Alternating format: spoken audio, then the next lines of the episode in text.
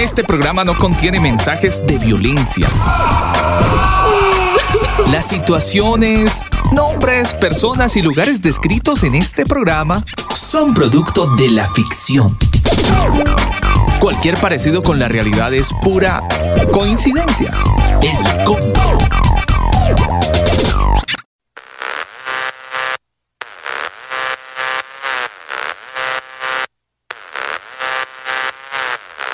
Mis queridos amigos del combo, muy buenas noches. Un saludo muy especial para toda la gente que a esta hora del día se conecta a nuestra señal de radio en vivo. Es martes 19 de enero, ya son las 9 de la tarde, 9 minutos.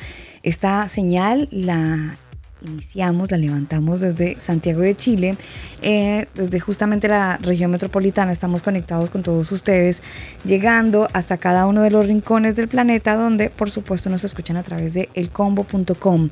Vámonos con música, iniciando el programa en esta noche, un programa lleno de, bueno, hay muchas expectativas, hay muchas interrogantes, probablemente de usted que está conectado con nosotros quiero contarles que el día de hoy iniciamos una serie, es la tercera serie de series en estos martes, donde cada episodio pues se vuelve cada vez más interesante.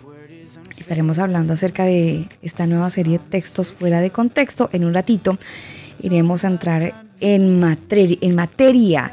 Vámonos con música. Esta canción la escuchamos el año anterior, disfrutamos de eh, la voz de Evan Kraft esta canción que es de su autoría, pero en esta oportunidad él ha invitado a dos amigos, Danny Gookie y Redimidos, entonces le da un, color a la canción bastante interesante que queremos que ustedes también puedan disfrutar a esta hora de la noche, iniciando el combo, por supuesto, en esta bonita noche de martes, hoy 19 de enero. La canción Be Alright, así iniciamos el combo en esta noche de combo a través de nuestra señal, elcombo.com. every fear. There's a love that embraces the heartache, the pain, and the tears. Through my faith and my doubting, I know one thing for sure His word is unfailing, His promise secure. Todo va a estar bien, everything will be alright. Whole world's in His hands. Your whole world's in his hands. In the darkness and the trials, he's faithful and he is true.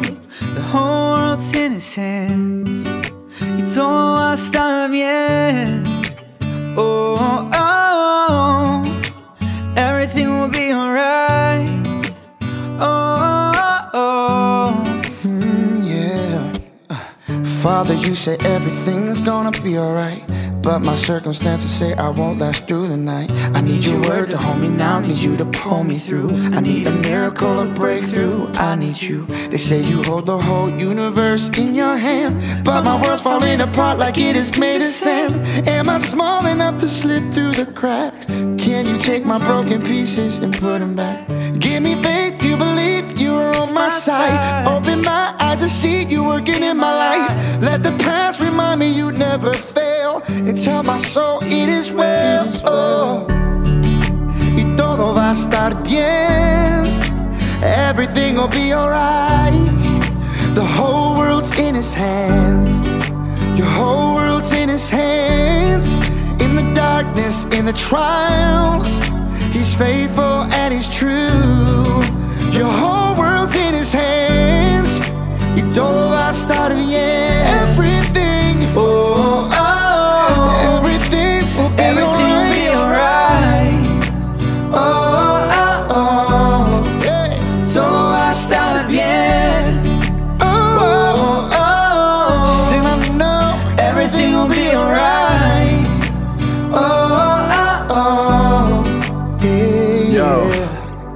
Padre, te confieso a corazón abierto que todo es muy incierto en este desierto. Mi vulnerabilidad está al descubierto. Siento que mi barca está muy lejos de su puerto. ¿Por qué será que ya no sale el sol en mis días?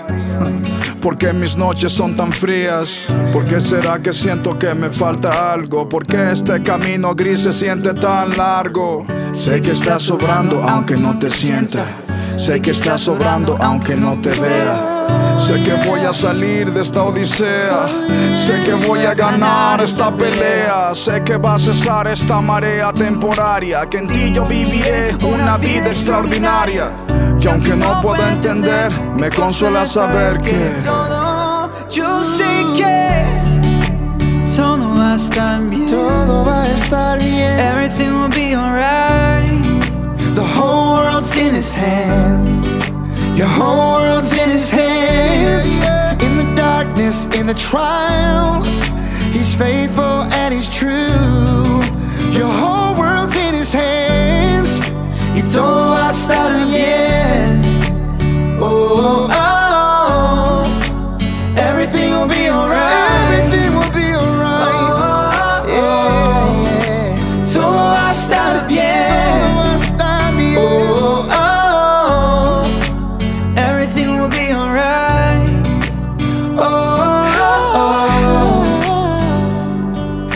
the whole world in his hands. He's got the whole world in his hands. He's got the whole wide world in his hands. Todo el mundo en su mano está, todo el mundo Yo creo que esa es la esperanza que tenemos absolutamente todos, que estamos en sus manos y, y todo lo que pueda estar pasando alrededor del planeta, pues debe ser considerado por cada uno de nosotros como que está siendo permitido por, por el Señor, por A, por B, por C. Bueno, ustedes saben que están, eh, además que, bueno, en este momento en los Estados Unidos es como tan, tan trascendental el momento que mucha gente anda medio nerviosa. Eh, ingeniero, pero pues estamos en manos del Señor y a nuestros hermanos amigos que están en Estados Unidos eh, con una incertidumbre total por cuenta de todo el movimiento militar y, y político que vienen atravesando, pues decirles que estén tranquilos, que todo va a estar bien. Sí, independientemente de lo que pueda pasar, sabemos que muchas cosas han sido armadas, que han sido manipuladas, empezando desde la pandemia, de ahí para adelante, vemos que el hombre tiene una sed y unas ansias de poder absolutas, pero nuestra esperanza no está puesta en ellos, nuestra esperanza no está, no está puesta en un gobierno, no está puesta en lo que el Estado pueda hacer por nosotros, nuestra esperanza tiene que estar puesta en el Padre, en el Eterno, saber que independientemente de lo que pueda pasar, Él tiene el control y todo pasa porque Él quiere que pase. Exacto, hay que estar tranquilos, confiados, que estamos en, en sus manos. Quiero saludar y aprovechar este momento para enviar un abrazo fraterno a toda la comunidad eh, del mundo, toda la comunidad convera que están en algún lugar del planeta conectados a través de elcombo.com. Algunos otros están conectados a través de mixlr.com barra inclinada el combo. A ustedes un abrazo muy, muy grande hay muchos amigos que van a empezar y, a sumarse. está creciendo mucho la, la, el canal de Telegram, ¿sabe? A, sí, a, sí. Varias gente se ha sumado y pues les damos la bienvenida. Y justamente eh, vamos a tener un tema interesante hoy. Eh, y hoy iniciamos una nueva serie, una serie que se ha titulado así, Textos fuera de contexto.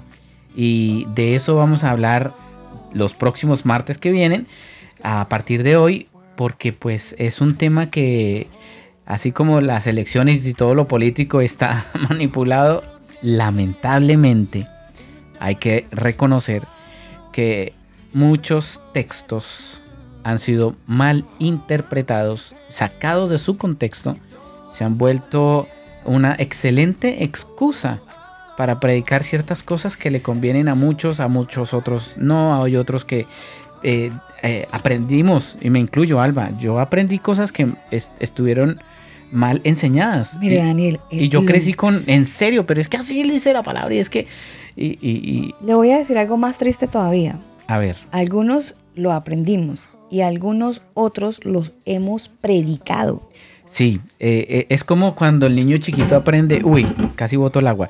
Es como, menos mal tenía tapa. Un niño chiquito aprende a hablar, Alba, y aprende a hablar lo que escucha. Y es lo mismo, pasa en, la, el, el, en este tema. Me lo, me lo voy a poner un ejemplo. ¿Está ahí loco? ¿Está ahí loco? Es una mala pronunciación. Pésima. ¿Estás loco? Claro. Un ejemplo, ¿no? Entonces Sí. hay que utilizar todas estas palabritas que enriquecen tanto el, vocabula- el vocabulario, el, voca, el, voca, el vocabulario. Ajá. Entonces necesitamos justamente mm, conocer bien acerca del contenido de, los textos. Por eso en esta noche nos acompaña Antonio Miranda para dar inicio a esta tercera serie de series que es Textos fuera de contexto. Hoy analizaremos textos que requieren algo más que lectura. Requieren información social, política y religiosa del tiempo y del lugar donde se escribieron. El combo te da la bienvenida a la serie. Textos fuera de contexto. Textos fuera de contexto.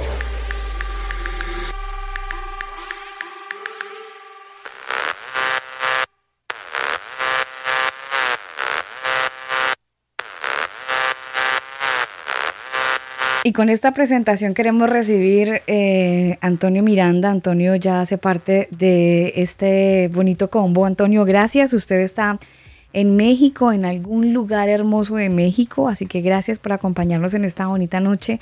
Con toda la expectativa estamos, Antonio, eh, con lupa. Hemos venido con papel, con lápiz, con diccionario. Eh, tenemos muchas páginas, buscadores abiertos para estar muy pendientes de todo lo que vamos a aprender en este tiempo. Antonio, bienvenido.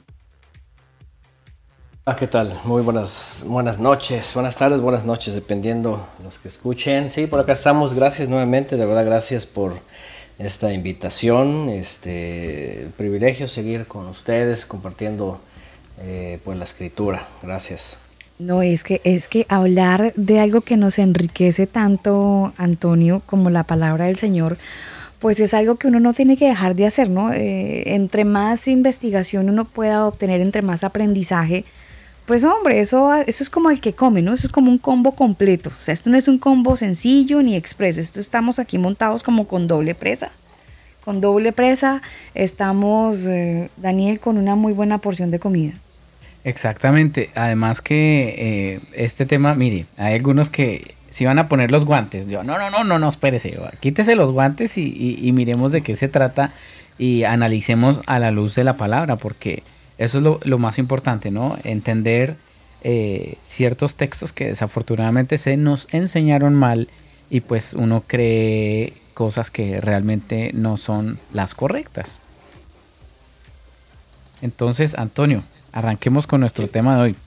Hemos elegido una serie de textos eh, bíblicos de los cuales son como los más eh, comunes, como los más famosos, por, no decirlo más. Claro, tenemos un listado, pero pues vamos suave, ¿no? Aquí la idea no es correr, sino llegar. Exactamente. Aquí no es correr, no, no, nos vamos a estar tranquilos, vamos tomando, en el caso nuestro, una agüita para hidratarnos por aquello de la temperatura y ustedes que están en climas un poco más más fríos pues acompañan de un rico café. Y bueno, aquí vamos aprendiendo todos. Hablando del clima, a esta hora la temperatura es de 24 grados y la máxima hoy estuvo, estuvo sobre los 30 grados. Eso quiere decir que seguimos, seguimos con muy buen clima y ayer nos tembló fuertecito.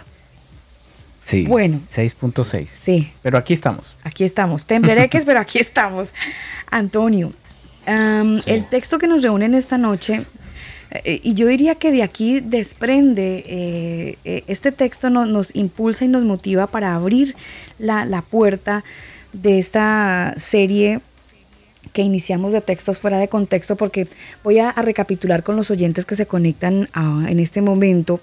En la primera serie que tuvimos, hablando acerca de las fiestas bíblicas, tenemos que remitirnos 12 meses atrás, donde hablábamos acerca del por qué los cristianos no celebrábamos las fiestas bíblicas. Si usted quiere saber por qué no, váyase a Spotify o alguno de los reproductores y allí va a encontrar la serie en Podimo o en Deezer. Pero mire, Más, fácil, Alba, y, está de hecho, eh, eh, usted ingresa a la página del combo.com, pincha la serie bíblica y ahí aparece solamente las series. Ah, bien. Ya está como seleccionado. Ah, bien, súper.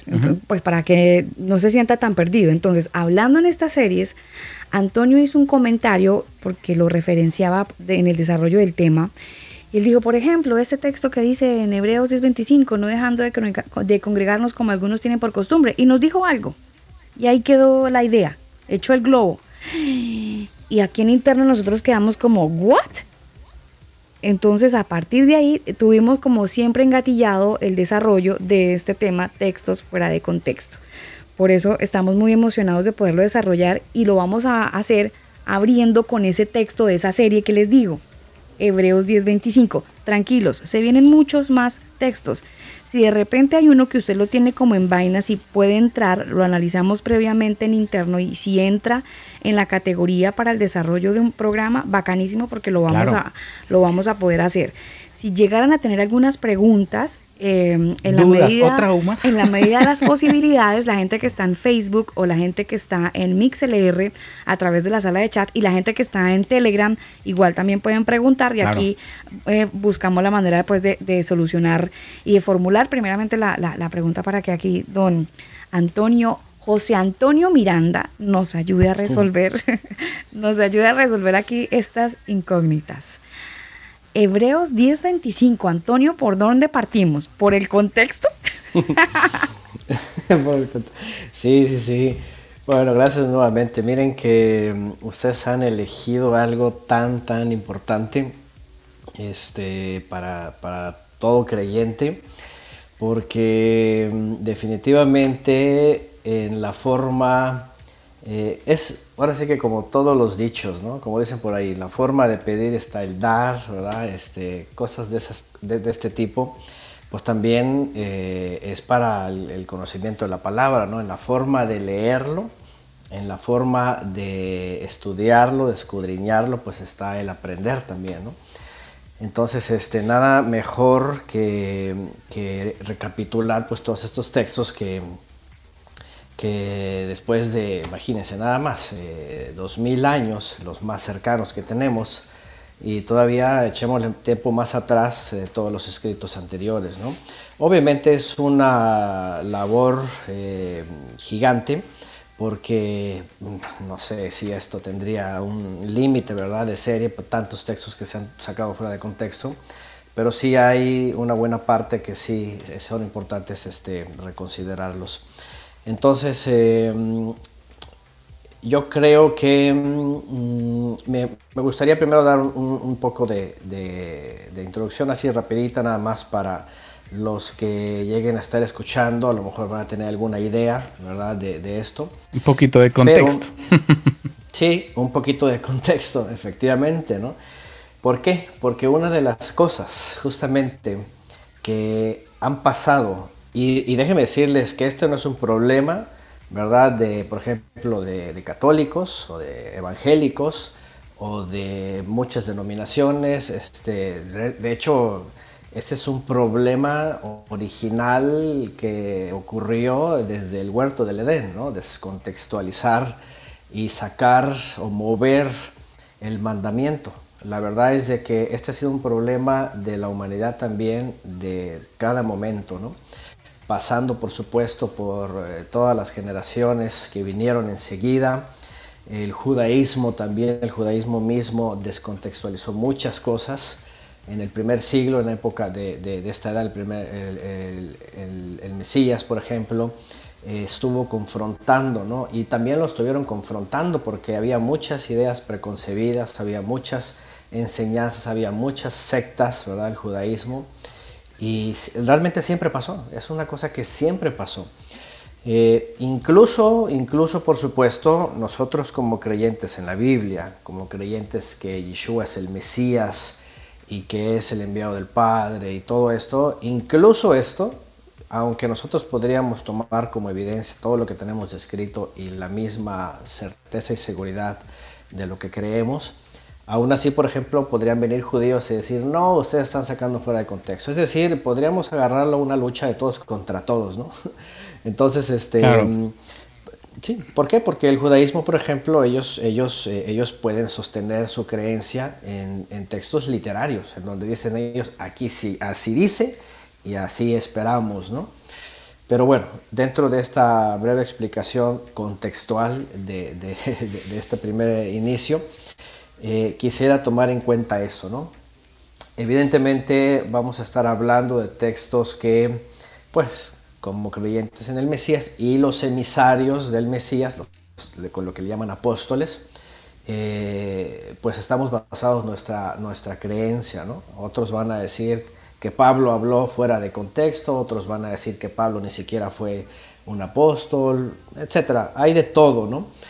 Eh, entonces, este, nosotros eh, creemos, ¿verdad?, que el Creador pues ha establecido en la humanidad todo este procedimiento de, salvarnos y ha usado, como yo, tengo una serie que di que se llama Regresando a nuestro Creador, ahí mencioné, ¿verdad?, cómo Él ha usado en este tiempo de la humanidad eh, como señalamientos, ¿verdad?, los antepasados, los patriarcas, los profetas, Moisés, para irnos apuntando al camino. Y finalmente viene el camino, verdad de vida, que es el, Mesías, para enseñarnos y finalmente guiarnos hacia el Padre. ¿no? Si nosotros estamos basados en eso, ¿verdad? Este, que Él es el camino al Padre y, su enseñanza, su instrucción, pues también está basada en los mandamientos. Entonces, bueno, eh, esta serie es para, para, para, todo el que cree eso, ¿no? Eh, que esperamos en Él a través de, y, también según sus promesas, ¿verdad? Una nueva creación, bueno, todo lo que leemos. Y bueno, eh, y obviamente lo que entiendo que vamos a hacer en base a lo que hemos hablado y ustedes han ido tomando nota, eh, pues son cosas que finalmente en este caso afectan o han afectado a, a, lo que se ha conocido como el cristianismo, ¿no? el cristianismo evangélico que como ya también ya lo hemos estudiado una y otra vez, parte básicamente, según la historia, por supuesto, según toda la literatura y todas las, las pruebas que tenemos literarias, eh, partió la mayoría de su creencia, este, tal como lo es ahora, desde que vienen algunos obispos, algunos obispos se les llamó a, teólogos, que finalmente se, se concertó esto en, en un primer concilio eh, ecuménico de todos los obispos, de todas las ideas dentro de la cristiandad del siglo IV, y que bueno, a partir de ahí se pronunció este problema real ¿no? entre todo lo que se llamaba cristianismo a, ese momento. Y aquí es donde vienen, ¿verdad?, desde la utilización de textos, lamentablemente, que los descontextualizaron para ir formulando eh, pues toda la estructura que, de pronto encontramos, ¿no? Y, háblese de incluso muchas ramas del, cristianismo evangélico, ¿no? Así, por ejemplo, lo del bautismo, los bautistas lo toman a su forma, así, por ejemplo, eh, por ejemplo, en el caso del que creyera y fuere bautizado, por ejemplo, una etiqueta en, el, en el, iglesias bautistas, o así como como los presbiterianos, por ejemplo, ¿verdad? Toman aquel texto que dice, eh, y creyó y se bautizaron él y toda su casa, ¿no? Y dicen, ah, pues hasta los bebés hay en casa, así que entrale todos, ¿no? Entonces todos esos textos finalmente fueron haciendo una especie, ¿verdad?, de, de, marca distintiva en muchos movimientos. Pero hay unos que en efecto eh, son como generalizados ¿no? en, todo lo que se conoce como la cristiandad. ¿no?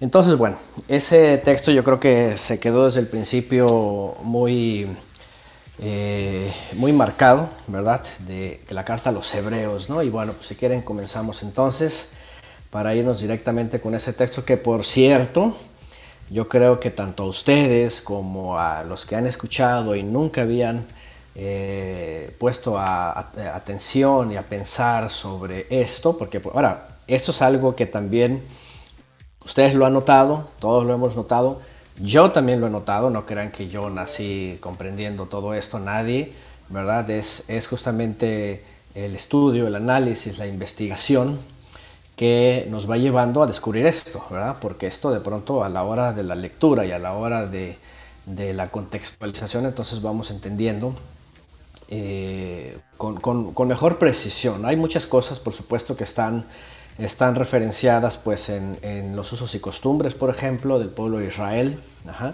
eh, en los mismos mandamientos. Hay muchos textos, por ejemplo, ¿verdad? que a veces los cristianos leen de corrido y no tiene ninguna idea, ¿verdad? Que tiene toda una carga eh, dentro de los usos y costumbres, dentro de los mismos mandamientos, por ejemplo, yo he mencionado, por ejemplo, aquel texto de eh, despiértate tú que duermes y está apuntando directamente al sonido de shofar que despierta y que alerta porque es una alarma. Entonces, este, muchos, muchos a la final trompeta, por ejemplo, algo usado dentro de, los usos y costumbres, basado también en, la Torah o en la instrucción sobre los toques de shofar, el mismo shofar, por ejemplo, ¿verdad? Entonces, bueno, eh, todos estos van a ir dando muchas respuestas y, van, y sobre todo, como ustedes lo han visto, eh, nos van a ir otra vez redireccionando a, lo más cercano que, ellos en su entendimiento, primeramente como israelitas, ¿verdad? Sabían, y después cómo se fue perdiendo o cómo se fueron justamente descontextualizando. Este texto de Hebreos 10:25 es por, lo, por de veras por más muy muy importante porque esto básicamente hace un cambio así completo, como cuando el reloj está a las 11.59 ¿verdad? y pasa un minuto, ya cambió, ¿no? En, el horario regular de nuestra época pues cambia a otro día, ¿no? las manecillas y entonces este, dan un giro de un lado para otro completo, ¿no? nos, nos ubican en otro lugar. Y bueno, es un texto que lamentablemente eh, lo han escuchado yo creo que todo, todo cristiano y más allá de la cristiandad. Es que, es que, es que Antonio, no, lo hemos escuchado y nos lo han enseñado. Y la práctica que llevamos hasta el día de hoy, y que, que, que además está un poco afectada, se sigue utilizando. Sí, sí, se sigue utilizando, ¿no? Y, y, digo, yo no sé si hay otros movimientos. Ahora, quiero, quiero decirles que mm, ustedes saben que la cristiandad, por ejemplo, evangélica, ¿verdad? A partir de hace unas décadas, formalizaron, según ellos, en base a las creencias generales de la cristiandad, quienes entraban dentro del cristianismo, ¿verdad? Como tal, ¿sí? Eh, por lo cual se les llaman cristianos evangélicos. Pero hay otros movimientos, por supuesto, que por ejemplo los, los dejaron como heréticos o herejes porque no aceptaron este, este convenio, podríamos decirlo, ecuménico, y que aunque no creen como todos, también usan el mismo texto para sus motivos. ¿no? Estoy hablando, por ejemplo, de testigos de Jehová, de mormones, de otros que no entran en, como en ese grupo élite, ¿no? que quedaron fuera porque no creyeron igual pero que al final, otra vez, el texto se sigue usando de la misma forma también, ¿no? Y otros movimientos que yo a lo mejor no conozco, pero, pero como estos textos son, son usados, ¿no? Y sí, ciertamente, como dice Alba, pues eh, no solamente lo escuchamos, no los enseñaron y ha sido, ha sido, yo creo que esto es lo más grave, ¿verdad? Ha sido un instrumento como casi como de amenaza y hasta de tortura, ¿verdad? Para muchos para que permanezcan en los templos, para que permanezcan, y no solamente en los templos, en los templos, en los días que todo este sistema pues ha ido eh, ahora sí que fechando, ¿verdad? Y, organizando en toda su liturgia.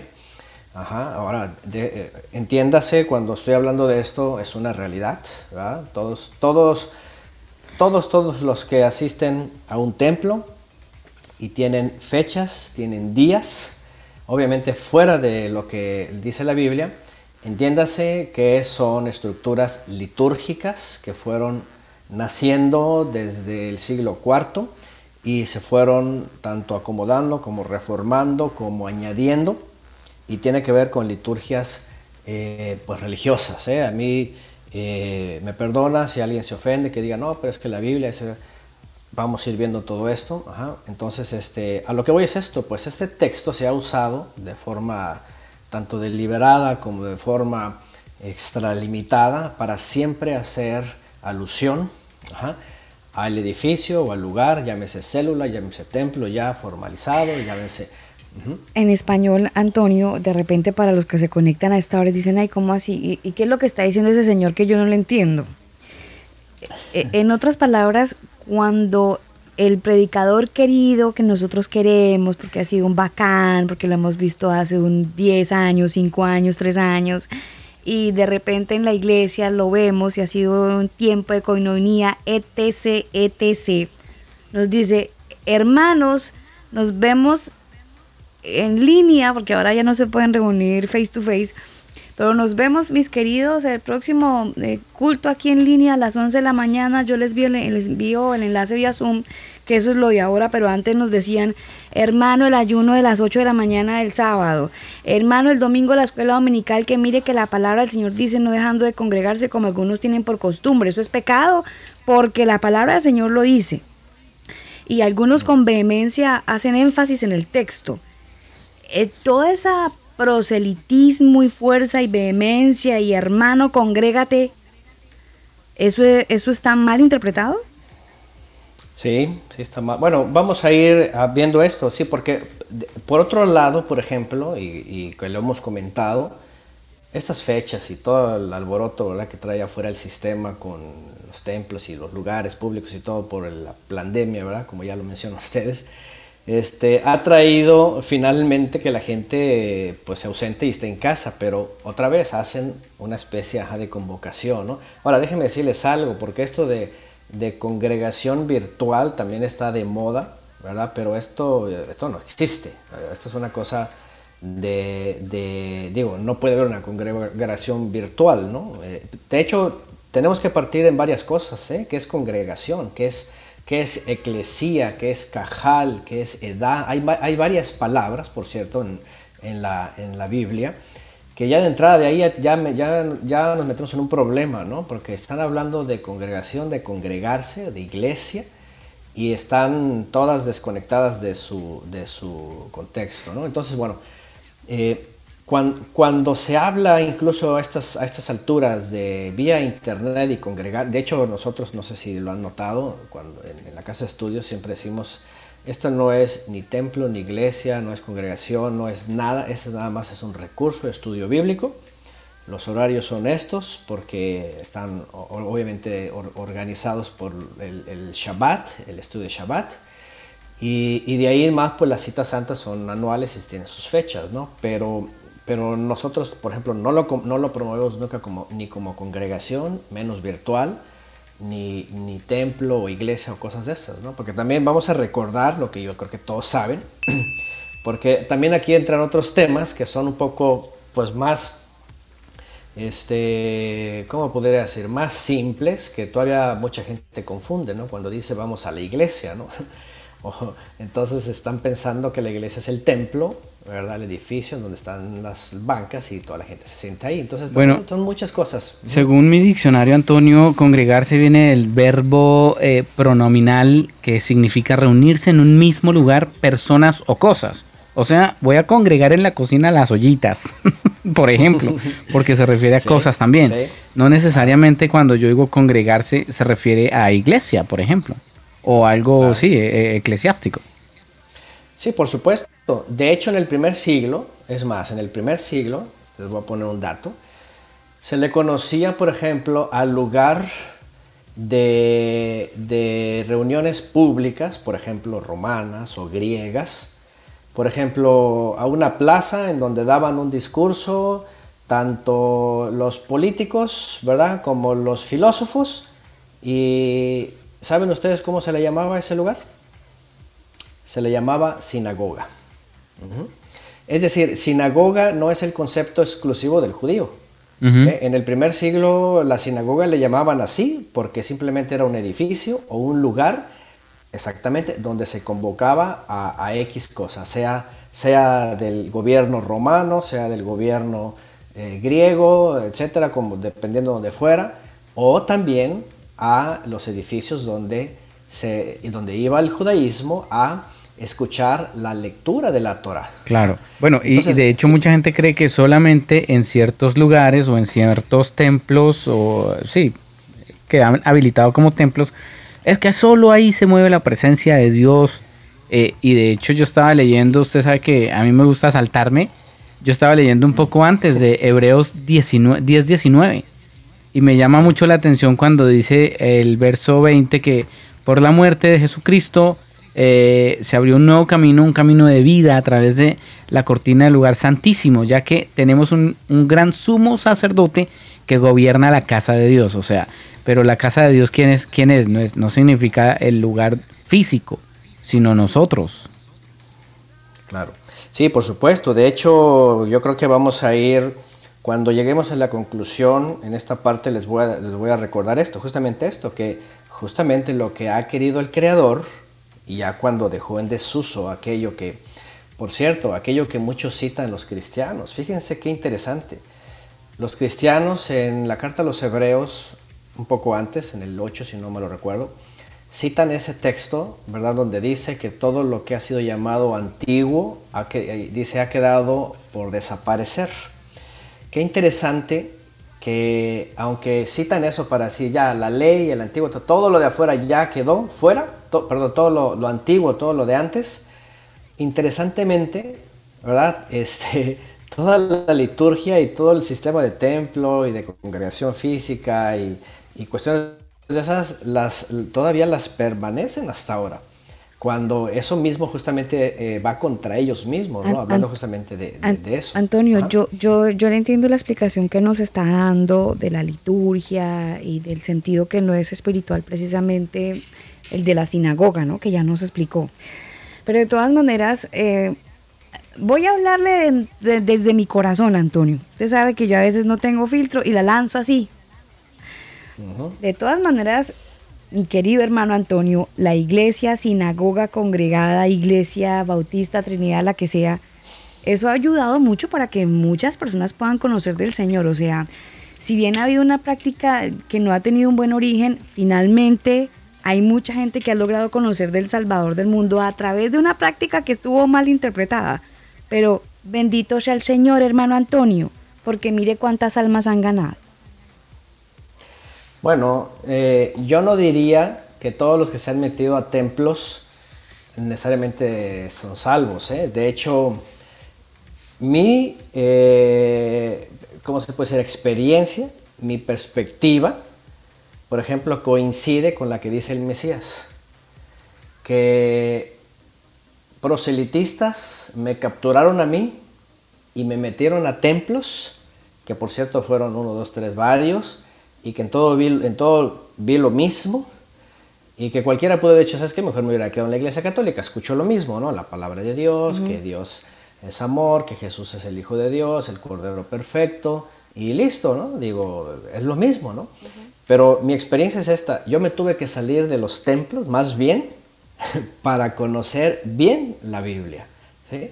Este, porque si nos basamos a eso, pues, también los católicos van a decir, nosotros somos los que hemos eh, llevado a los templos a millones y millones de personas, de hecho más que los cristianos. O, los musulmanes van a decir, nosotros los hemos metido a las mezquitas y ya los acercamos a Alá y ya los salvamos, ¿no? Totalmente. Los judíos, pueden los judíos pueden decir lo mismo, estamos convirtiendo un montón de mesiánicos, los estamos llevando a las sinagogas y ya, estos ya son Israel, ya son judíos, ¿no? Y los monjes tibetanos y todos pueden decir lo mismo, ¿no? Que conocen a un dios o al dios o a como sea. Y todos van a querer decir que han tenido cierta experiencia, ¿no? Pero aquí la realidad es una palabra que pesa, la del Mesías, que dijo a los fariseos, por cierto, que andaban de prosélitos por aquí y por allá, dice, haciendo conversos. Y una vez que los metían a su sistema, dice, los hacen dos veces merecedores del fuego. Dice, ¿por qué? Obviamente el contexto de ese texto es porque los enseñan ritos, tradiciones, liturgia o prácticas de ellas mismas que se crearon, toda una estructura que en vez de acercarlos al creador en realidad lo está alejando. Pero Antonio, pero, pero, pero, pero de todas maneras, entonces, ¿qué esperanza tiene el ser humano? O sea, si no hubiese existido, eh, volvamos a lo mismo, la sinagoga, está bien con los eh, carismáticos o con los católicos y cada uno con su denominación, pero de todas maneras, dentro de tantos caminos que llevaban a Roma, finalmente hubo uno que sí. Espero que me entienda la figura literaria que le estoy eh, haciendo. O sea, finalmente entre tanto. Pero, pero, pero, o sea, yo, yo no sé, yo creería que de repente como satanizar eh, el tema de la ida a la iglesia me parece que queda como en el limbo ahora sí, mucha gente y ocupando vainas que no existen, ¿no? Limbo. pero, pero queda como en un... Eh, eh, un saludo para, escúchese. el convero que escribió Limbo. ah, bueno, es que ese convero me inspiró. Ese convero me inspiró cuando leí su comentario en Facebook. Me dio mucha risa. Pero mire, de, verdad, como que hay un espacio donde queda la gente en el aire y no, la, la iglesia con sus desaciertos y tiros al aire, eh, finalmente ha logrado que haya una comunidad pequeña, manada pequeña, lo que sea, el 1%, que se haya logrado acercar al Señor de manera sincera y, tenga una relación con Él. Entonces, ¿y, por qué no, Antonio, si por ese uno el Señor también murió en la cruz? ¿Mm? Podríamos ver, Alba, ese ejemplo que usted pone como los, como los, como la burra de Balaam. ¿Será? ¿Será que Dios usa a una a la burrita ahí para hablarle? ¿Será que eh, dentro de sus errores y desaciertos y malas eh, traducciones, por lo menos algo estarán haciendo, ¿no? Mm, no sé, estamos echando globos, Antonio. yo, sé que usted está aquí con un alfiler reventando todos los globos, no se preocupe. yo voy a ir procediendo poco a poco en la medida que ustedes me hablan, ¿no? Porque yo creo que a veces, miren, la lógica, o bueno, yo no sé si es la lógica, ¿verdad? La, la estadística, o las inferencias, o no sé, o las experiencias, o las imaginaciones, o yo no sé, pero ahora sí que como dice el dicho, ¿no? A las pruebas me remito, ¿no? ¿Por qué? Porque, por ejemplo, vamos a empezar si quieren, este, por ejemplo, con Abraham, el padre de la fe, ¿no? ¿Qué cosa hizo Abraham para creer al Creador? Tuvo que buscar a alguien que le evangelizara, o que, lo llevara a un templo o que o él mismo levantaría un templo y dijo vamos a invocar a Dios y vamos a pedirle y vengan, esta es la forma y empezaría a evangelizar, empezaría a meter y ¿qué hizo Noé?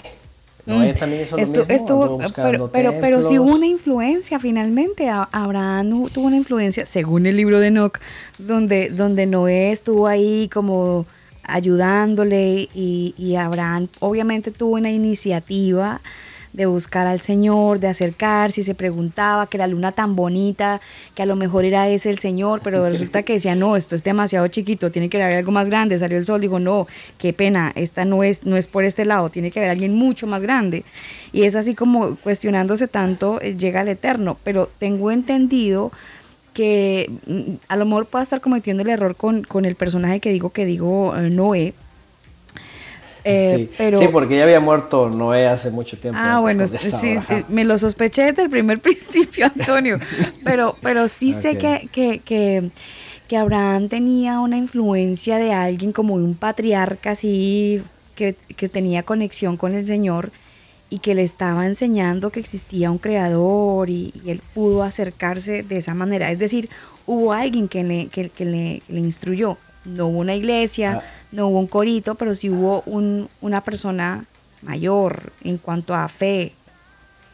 Ah, a, las pruebas me remito. Si se trata de, de, de libros extrabíblicos, tenemos muchos problemas, porque fueron construidos ya este, un milenio y, más y medio, más de un milenio y medio después de Abraham. Entonces, yo a las pruebas me remito. ¿ah? Si, si, voy a la Biblia no encuentro nada de eso. Yo veo a un hombre que está en comunión con el Creador sin ningún intermediario y que el Creador le habla, se le revela y le da indicaciones. Yo no veo ni a Noé, ni a Sem, ni a ni siquiera al famoso Melquisedec dándole instrucciones de qué hacer o qué no hacer. No lo veo.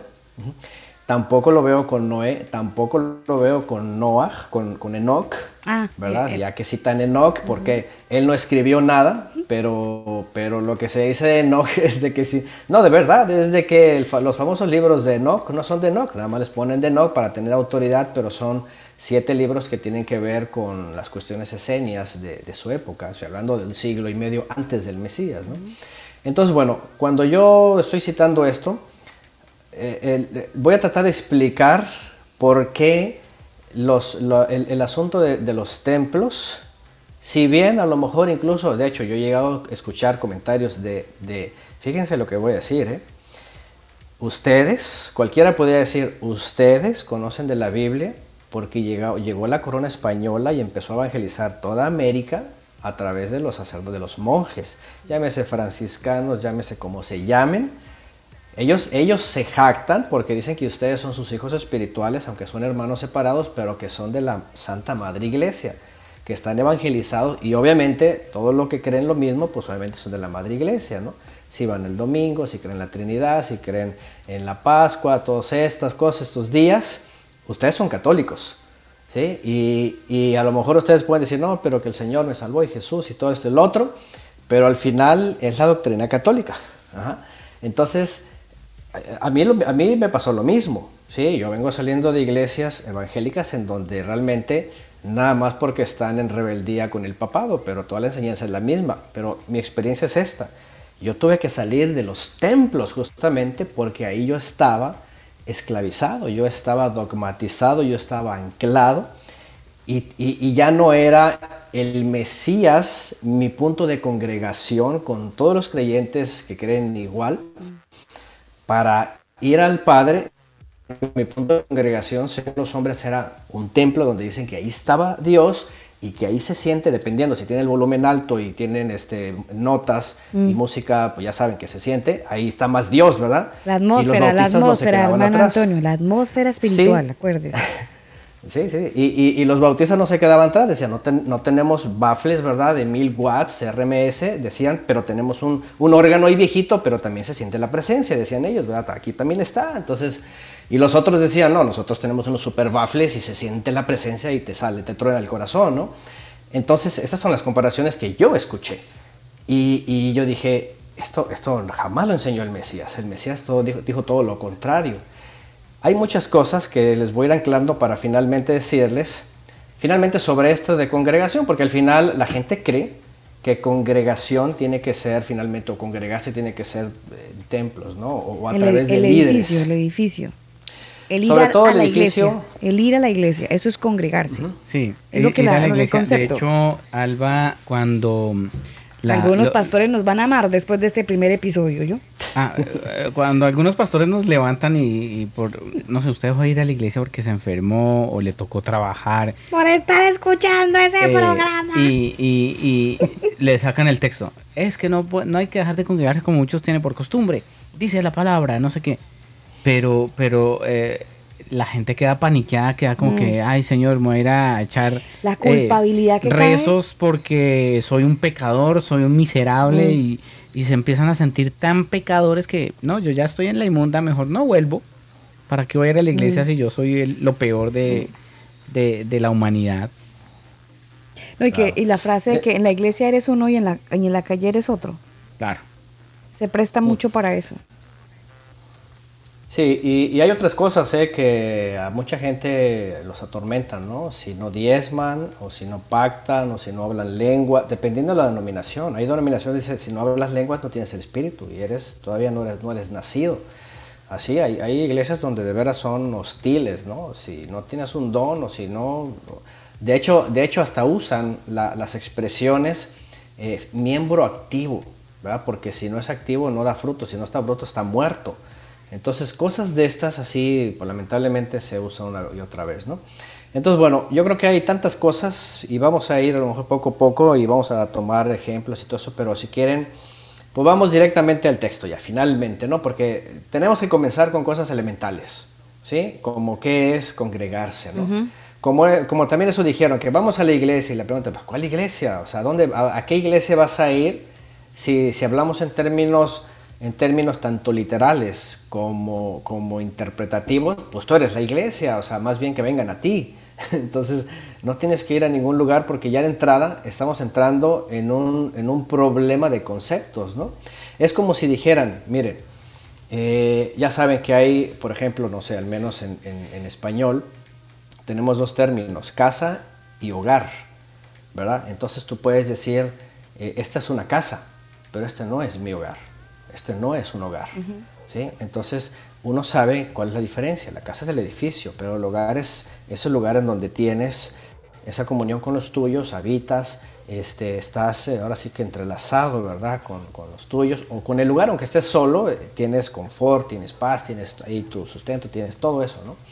Entonces, este, también son términos que en las iglesias eh, o en la cristiandad, pues en las iglesias, fíjense, nada más, o sea, es un problema hablar de, vamos a la iglesia cuando, cuando el Mesías dijo que en, ese sentido correcto, pues nosotros somos la, iglesia, ¿no? Y eso lo han dicho todos, pero yo no sé, al final dicen, dicen vamos a la iglesia, ¿no? Entonces, bueno, creo que vamos a ir primero al texto y vamos a ir conectando eh, eh, con su contexto del pasado. ¿A qué se refiere? Y aquí yo no sé, ¿verdad? Pero como no tiene autoría la carta a los hebreos, aunque los que estudian, por supuesto, y, también un servidor, eh, con, el análisis que hemos hecho de... Si hay una carta que hemos estudiado más es la de los hebreos, porque no solamente tenemos los comentarios verso a verso y los comentarios panorámicos, también tenemos estudios de mismo hebreos eh, cada año durante los últimos ¿qué? cuatro o cinco años en, en, lo que es el día de Yom HaKippurim, porque habla del tema. Y bueno, si quieren comenzamos eh, con lo primero de la carta a los hebreos. Número uno, entendemos que es el autor, si se, si se cree que es Pablo, ¿verdad? Eh, sabiendo lo que, el contenido, ¿verdad? Y cómo se expresa y las cosas que cita, entendemos que es Pablo, ¿no? Aunque la tradición también, por cierto, ¿verdad? Comentaristas del primer siglo, segundo, pues decían que era el mismo Pablo, ¿no? El motivo de que no aparece su autoría, pues obviamente es porque ya tenía, ya tenía ciertos enemigos, ¿verdad? Y lo que menos querían saber es que fuera de él, pues para no involucrarlo en, los judíos del primer siglo, ¿no? Entonces, número uno, eh, es un hebreo, por supuesto. Hebreo es una israelita, ¿no? Ahora, la, la, carta no dice carta a los hebreos, por supuesto, ¿no? Esto no es algo de que me dirijo a los hebreos, ¿no? Simplemente está escribiendo, por supuesto, a los suyos, israelitas. En primer siglo se les conocía como israelitas. O en un término, judíos por la región, entiéndase también esto. No que eran de la tribu de Judá exclusivamente. En el primer siglo a los israelitas de esa época se les decía judíos por, por la historicidad de los últimos 500 años del reino de Judá, que estaba en el sur mayormente y que eh, conservaron también en el retorno el liderazgo ellos hacia todos los israelitas también que regresaron. Y aunque eran todos israelitas, tanto los de ahí como la diáspora, se les llamaba finalmente en general como judíos, hablando de étnicamente y hablando regionalmente. Que también el término judío tiene otras connotaciones, por cierto. Bueno, era un israelita, en este caso de la tribu de Benjamín, dice él, Pablo mismo, si hablamos que es de Pablo. Y se entiende que aunque no tiene dedicatoria, necesariamente dice, yo le escribo, por ejemplo, como Pedro, Pedro y Jacobo o Santiago, ellos se dicen a los que están en la diáspora, ¿verdad? A los que están en el Ponto, en Bitinia, en todos esos lugares, y se dirige a los expatriados. Ese sí se dirige directamente a los israelitas que están fuera de su patria.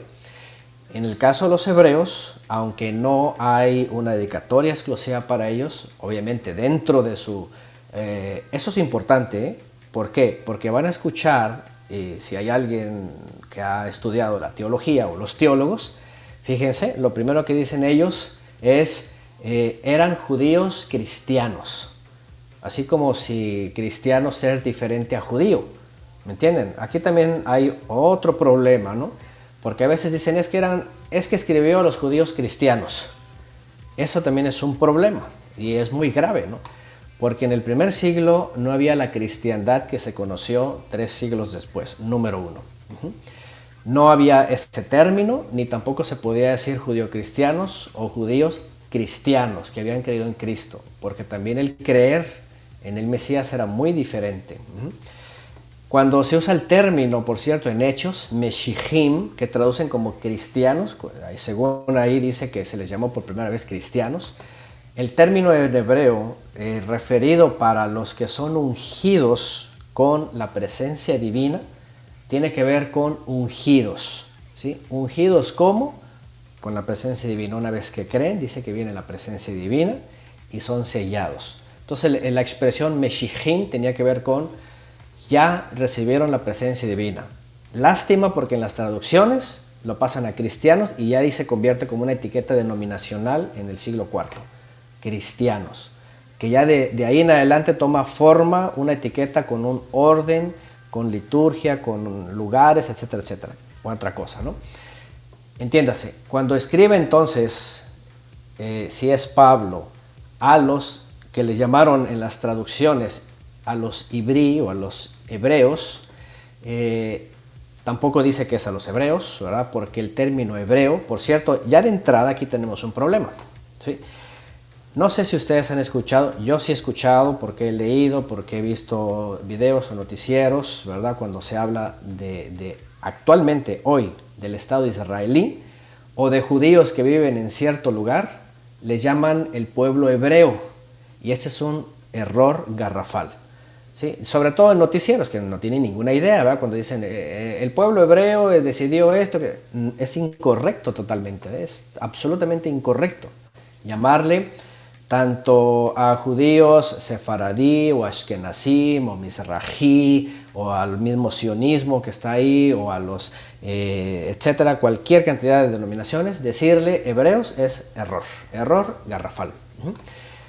Incluso en el primer siglo tampoco necesariamente, ¿verdad? El concepto eh, tenía que cuadrar. ¿Por qué? Porque hebreos nada más se le llamó Abraham y a su hijo si acaso, ¿sí? Abraham y su hijo que, que vinieron de fuera y estaban ¿verdad? Eh, habitando ya la tierra de Canaán.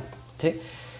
Eh, ¿Por qué? Porque ellos migraron, independientemente del término, algunos dicen que porque hizo pacto, que porque cruzó el río, etc. El término se acabó con él.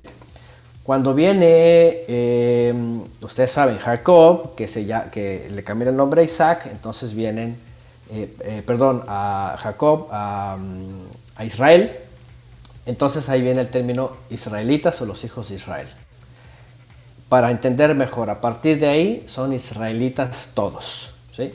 Entonces el término judío finalmente los engloba, aunque toma prominencia por la tribu de Judá, el reino de Judá y los que cabezaron el regreso del exilio.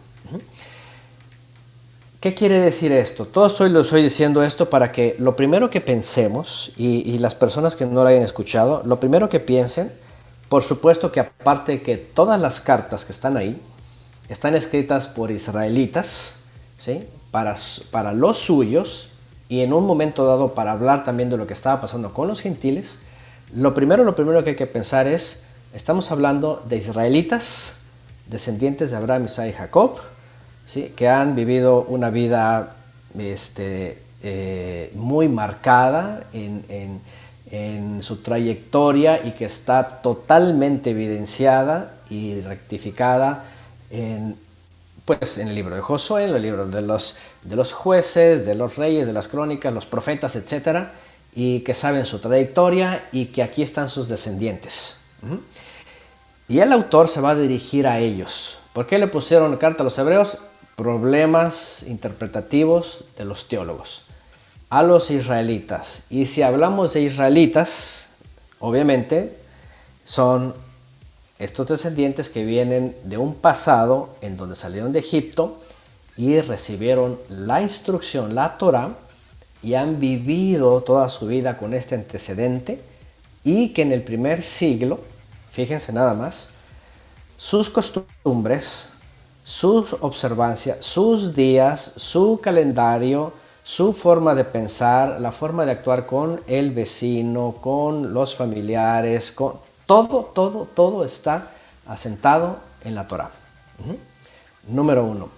Sí, en efecto, por causa de que también ellos, los discípulos, como otros que creyeron, en un momento dado estuvieron entremezclados en las sectas del primer siglo, las sectas judías, esenias, celotas, etc., eh, tuvieron que reivindicar y una vez que reivindican con la enseñanza de Yeshua el Mesías, Mesías por cierto que en términos israelitas significa ungido, ¿sí? no Cristos, esa es una traducción ya que viene del griego y que aunque la han querido obviamente pues usar, este, también tiene una connotación eh, complicada, ¿no? porque no es ungido, es untado o frotado.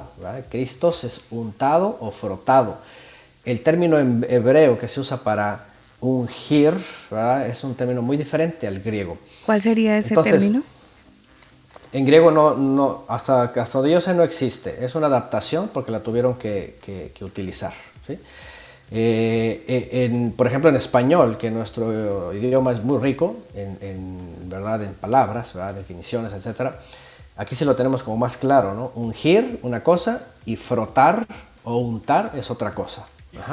Unges con aceite y untas una pasta o una crema. eso, eso era como en tono de burla, ¿no, Antonio? Eh, es como acá en Chile, por ejemplo, a los cristianos eh, les dicen canutos. Eh, pero hay muchas personas que lo hacen con el sarcasmo y con la, el, tonito de burla, como, ay, ahí llega un canuto. Como bullying, de alguna manera, es algo de bullying. Bueno, eh, hay, hay algunas este, explicaciones, hay algunas teorías sobre esto. ¿eh? Yo no me voy tanto por el asunto de la burla, por ejemplo, como lo que pasó con los bautistas. ¿no? Los bautistas, por ejemplo, se llaman así porque sí, despectivamente le dijeron, esos son los anabaptistas. Los católicos decían eso a ellos. Son los rebautizados. Y con un término despectivo terminó quedando la denominación así. En el caso de, eh, cristianos no, no hay una documentación certera, por ejemplo, de que fuera algo despectivo. De hecho, hay otra teoría que yo la llegué a mencionar por aquí, en donde está asimilada una palabra crestos, que dicen ellos que eh, significa piadosos, que, por cierto, era un término muy acertado y muy correcto dentro del judaísmo, los hasidim, los piadosos, para hablar de creyentes que eran observantes y que también habían creído en el Mesías. Entonces, aquí hay otra variante, ¿no? Eh, pero al final, al final, eh, eh, en, el mundo griego, pues, después la, pasaron al mundo griego y tomó otras connotaciones. Que por cierto, ¿no? Aquí también entramos en este otro dilema, que, es en términos griegos y lo que hoy día la gente que es cristiano, ¿no? Porque eso es un, es un grave problema cuando quieren definir que es cristiano. ¿no? A, veces a mí me, me, llega a decir la gente, ¿cómo? ¿Es que tú no eres cristiano? Y yo les, yo les digo, es que ya de entrar el término tengo que definirte toda una historia de, de, de qué es lo que ha denotado esta palabra en muchos siglos y cómo lo ven ahora. Eh, ahora lo ven simplemente que, que, que, pertenezcas a una denominación, que vayas a la iglesia, que des tu diezmo, que creas en Cristo, que todo esto, ¿verdad? pero lo engloban ahí. Y eso es un problema, ¿no? Alguien nos hace un comentario en la sala de chat en WhatsApp y nos dice, es interesante que se les llamó, entre comillas, se les llamó cristianos. Otros los vieron cómo vivían, cómo andaban con la presencia de Dios. No es un asunto, no es un, no es, no se autodenominaron así, dice esta persona que nos escribe. Y continúa diciendo, hoy muchos nos autollamamos cristianos, pero no, no damos testimonio a otros de esa presencia, de ese amor verdadero de Dios. O sea, el, texto dice, se les llamó cristianos, es lo que comenta él. Haciendo referencia a lo que usted dice. Es como, dice como en, en, el griego, como cuando por primera vez se les dijo. Si ustedes leen atentamente dice, es cuando por primera vez se les dijo o se les llamó no, no es de que fue cuando se les llamó así despectivamente, sino es cuando por primera vez se les reconoció o se les dijo que eran así. Ahora, aquí hay algo interesante. No, ¿El cristianismo no surgió del judaísmo, Antonio? Em, hay, hay, que ser también aquí muy precisos, fíjense, porque es una de las cosas que muchos judíos hoy dicen los orígenes judíos del cristianismo. Fíjense qué interesante. Eh, pero el punto aquí es esto. El judaísmo ha tenido en su origen, por supuesto, los patriarcas, Abraham, Isaac y Jacob, los cuales tuvieron una experiencia con el Creador, ¿sí? a través del de, pacto y la promesa.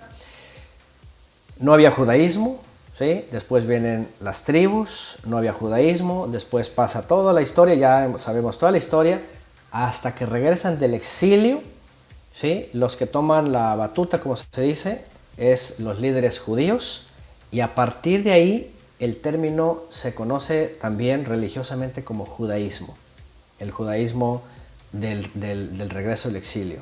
Eso creo que fue por, el, por el edicto de Milán en el año 313, ¿no? Más o menos. No, no, estoy hablando del regreso del exilio babilónico. Estoy ah. hablando de 500 años antes del Mesías. Ok, ok. No, eh, a lo que iba es esto. Eh, ¿Por qué?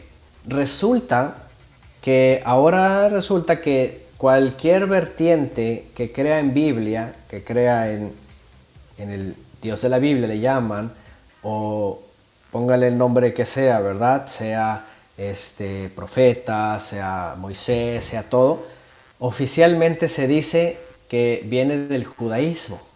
Y esto es, tiene, un, tiene una doble jugada, ¿eh? porque por ejemplo el Islam entonces vendría del judaísmo. ¿sí?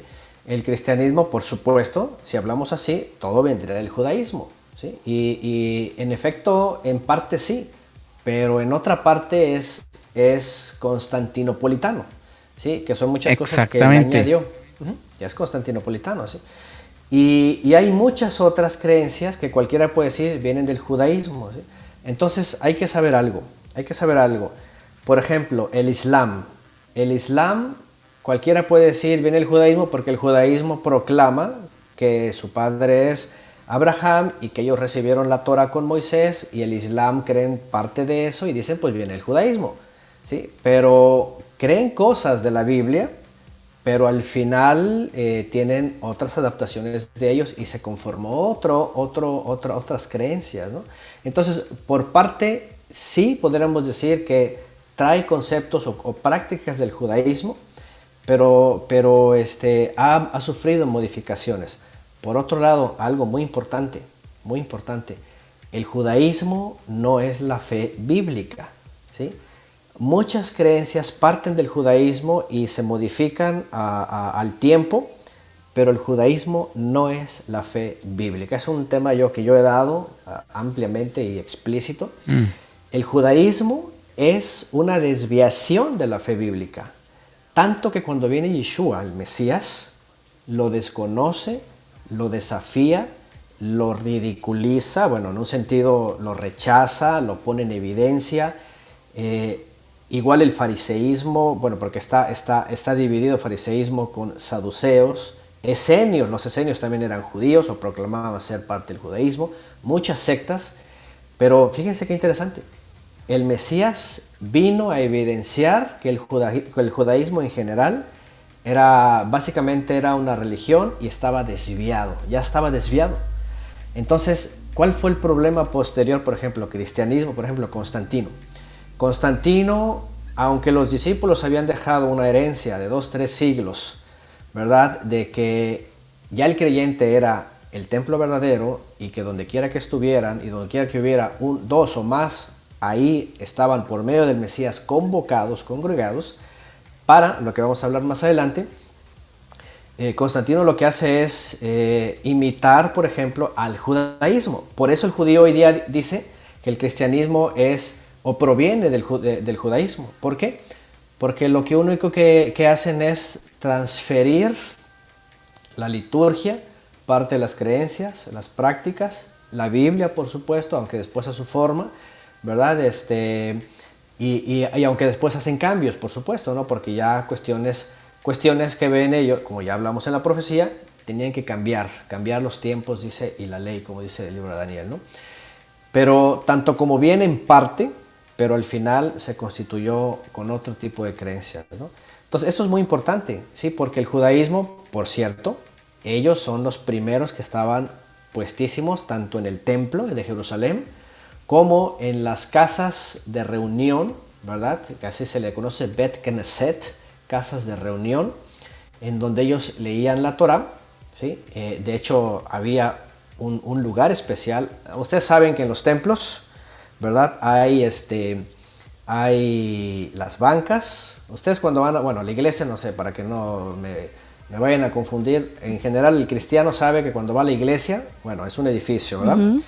Y bueno, hay bancas, está dividido derecha e izquierda. En el judaísmo regularmente eso se le conoce como, la, la, mm, este, ay, se me fue la palabra en, hebreo, eh, pero por un lado estaban hombres y por otro lado estaban mujeres.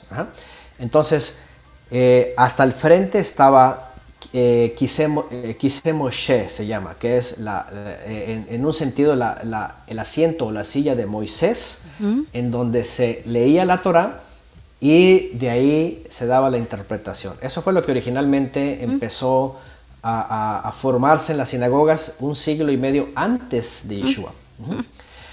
¿Y qué es lo que hace Constantino? Por eso le estoy diciendo que muchos dicen que el cristianismo parte del judaísmo. ¿Qué es lo que hace Constantino? Hace edificios, hace divisiones, aunque la, división no, fue siempre muy marcada, al principio sí. Y, al fondo puso un púlpito ¿verdad? Este, Eh, ¿Eso es idea de Constantino, lo del púlpito? Porque usted nos Es- eso está fue una- describiendo una silla donde aparentemente se sentaba Moisés. O, o en, algunas, en algunas iglesias, de hecho, se mantiene eso así. Ahí está la, No, el pero esa es la, púlpito, esa es la al silla del pastor, hermano Daniel, el copastor, No, no, la pastora de los invitados, claro, y tienen como 10 sillas adelante. Y Es una adelante- copia de, de la, de la sinagoga. Ajá. Es una copia Pero, de la pero, pero sinagoga. espera, porque, Antonio, pero no es mala la copia. ¿O es mala? Pues si nos vamos a lo que dice el Mesías, es malísima. ¿Por qué? Porque de entrada, de entrada está basada en una réplica Mm. eh, del templo. ¿Sí? De- del Sí, templo de Jerusalén. El lugar santo, el lugar santísimo y el atrio, ¿sí? Sí, sí, pero a, a lo que voy es de que, miren, ahí les voy a, voy a retroceder un poquito. Cuando se destruye el templo, eh, hecho por, en este caso por Salomón, el creador los permite regresar del exilio y volver a edificarlo. Entonces, los judíos que venían del retorno, eh, hubo algunos que se quedaron, hubo otros que con la enseñanza de Esdras, esto es muy importante y es parte del tema para finalmente llegar al, punto más importante, ¿no? Cuando Esdras regresa y Nehemías, eh, leemos en sus dos libros, en esos dos libros, que Esdras eh, leía la Torá ¿sí? y, y volvió a reinstruir a los judíos que se habían ido y los que venían de regreso, los pequeños. Los que se les había olvidado la, la- la palabra. Pues, pues en parte olvidado y en parte cambiado su idioma, porque dice que leía e eh, y hacía la traducción e interpretaba. ¿sí? ¿Qué, qué es esto? Fíjense qué interesante. Aquí es donde nace la idea posterior de la sinagoga y luego la idea posterior de los templos cristianos. Porque fíjense qué interesante. Lo que hacía Esdras era leer la Torah y explicarla. ¿Qué hacían los fariseos y los saduceos? En este caso los fariseos leían la Torá y la explicaban. ¿Cuál fue el problema? ¿Cuál fue el problema del fariseísmo? La descontextualización. Fíjese, ya vamos al punto. ¿eh? ¿Por qué? Porque leían una porción de la Torá y entonces se aventaban una homilía. Y ahí Empezaban ellos a, interpretar. O a filosofar, a filosofar lo que leían. Aparte, como porque ya había mucha influencia griega. Exactamente, Exactamente. exactamente. Exactamente. Ahí me van entendiendo. ¿Qué es lo que ocurre Órale, en el primer Antonio, siglo? órale, estamos captando. Eh, Es que es importante esta línea, ¿eh? es bien importante porque el, el- el lugar de congregación era muy fuerte en el primer siglo. Todos querían ir a la sinagoga, ¿sí? De hecho, hasta gentiles querían meterse, pero era un problema porque, y dependiendo de la escuela de interpretación, en la escuela de Shammai, por ejemplo, que era un líder, era un, era un maestro de la Torah de- del siglo I, antes del siglo I, eh, la escuela de Shammai decía, aquí no entra ningún gentil. Si quieren entrar, tienen que hacer una conversión y era un problemón, 18 leyes impuestas. Si era la, si era la escuela de Gilel, él- ellos tenían su sinagoga y los gentiles podían al menos acercarse y asomarse en las ventanas o en, o en las puertas de atrás. Se les conocía como los arrimados, ¿sí? los advenedizos. Eh, La de Gamaliel era y- muy famosa, ¿no? Sí, sí, la de Gamliel, se le conoce, ajá, el, el- el- famoso maestro ¿no? de, de Pablo, ¿no? Y, ¿qué es, lo que, ¿qué es lo que ocurre? Que obviamente, fíjense qué interesante, aquí es donde toma, por ejemplo, la idea de un templo cerrado, ¿sí? A un templo no puede entrar cualquiera, depende de la denominación, ¿sí? A participar libremente o, o- o ser activista o hacer algo tiene que pasar por un procedimiento. Ustedes no ven en los templos que entra alguien y le dice, ah, bienvenido X, eh, pasa y... Membresía, y- membresía que y- llaman. Por ejemplo, ¿no? No le pueden decir, puedes subir a hacer la oración o a leer esta parte de la, de la Biblia, nos toca este evangelio. Tiene que ser nada. miembro activo y bautizarse primero, hermano Antonio. Eso, eso se llama escuela de Shammai, ¿sí? en el judaísmo del primer siglo. Normas de la escuela de Shammai que tienen que llevar todos para poder ser parte de un sistema templario, le digo yo, ¿no? del templo estructurado en donde hay un previo prepara- prepara- preparación, cosas que tienen que hacer, cosas que tienen que cumplir y finalmente ser aceptados en un, en un protocolo, ¿no? Eso se llama escuela de Shammai. Eh, y Constantino, por ejemplo, pone esta parte. De hecho, de, hecho lo, agudiza, porque él, por ejemplo, para, para que en los templos que él estaba haciendo y se pudieran congregar, incluso añade dogmas que los obispos estaban eh, aceptando. Por ejemplo, decían, bueno, si este tiene pensamientos arrianos, vámonos, sáquenlo para afuera, es hereje y condenado. O si no hizo esto, o si no lo hizo el otro, o si creen esto. O sea, él ya se fue así como que muy... Políticamente correcto, em, como organizar el discurso finalmente que se disertaba. Podríamos decirlo, ¿no? Eh, eh, peor que Shammai, porque antes de que entraran ya los estaba excomulgando, ¿no? Ya decían, estos ya no. Entonces, este, él fue el que empezó a hacer justamente estas, estas marcas, ¿no? En, pues en el imperio finalmente, ¿no? Que déjeme decirles algo. Ustedes recordarán cuando hablamos de aquel primer concilio ecuménico, ¿verdad? De Nicea, eh, llegaron a acuerdos que la mayoría dijeron así es, y en ese primer momento otros dijeron no, no le entramos, esto va a quedar mal, yo me quedo en mi en mi lugar, con mi gente y, vamos a, recibir a los que crean esto. Mm. Y otros dijeron, y nosotros lo que crean esto. Y, así, y así empezaron las denominaciones. Bueno, me acuerdo cuando hablaban, de, ah, es que yo soy de Pablo, es que yo soy de no sé quién. Y, también entre ellos se... Y mire que nos hace una, un aporte muy interesante eh, Joana eh, Saldarriaga con Mateo 23. Dice el verso 2 en adelante, los maestros de la ley religiosa y los fariseos son los intérpretes oficiales de la ley de Moisés. Por lo tanto, practiquen y obedezcan todo lo que les digan, pero no sigan su ejemplo, pues ellos no hacen lo que enseñan. Aplastan a la gente bajo el peso de exigencias religiosas insoportables y jamás mueven un dedo para aligerar la carga. Claro. Sí, de hecho por eso el Mesías eh, denunció esos sistemas, ¿no? Por eso habló mal, básicamente, y eso es hablar mal.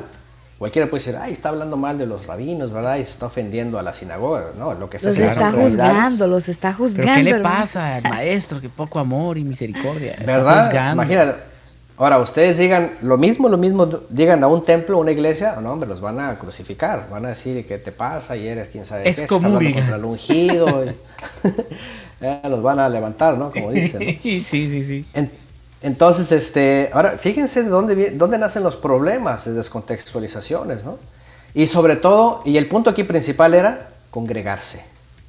Fíjense nada más, la congregación, porque en aquella época, eh, finalmente el judaísmo fue el primero que logró, otra vez como les dije, usar el término eh, del exilio griego, en este caso sinagoga, lugar de reunión para ahí hacer, ahora, todo comienza cuando hacen lo que se conoce, ¿verdad? Como, como las escuelas de interpretación, ¿verdad? Este, a, los pies de los maestros. Por eso cuando dice Pablo que él aprendió a los pies de Gamliel, eh, a los pies de significaba que había un, maestro de Torah, ¿verdad? Que se, se sentaba y sus alumnos le rodeaban así por filas. Pablo dice que estaba en la primera, la primera siempre eran los más destacados, eran los, más eh, pues, estudiosos y se las sabían de todas.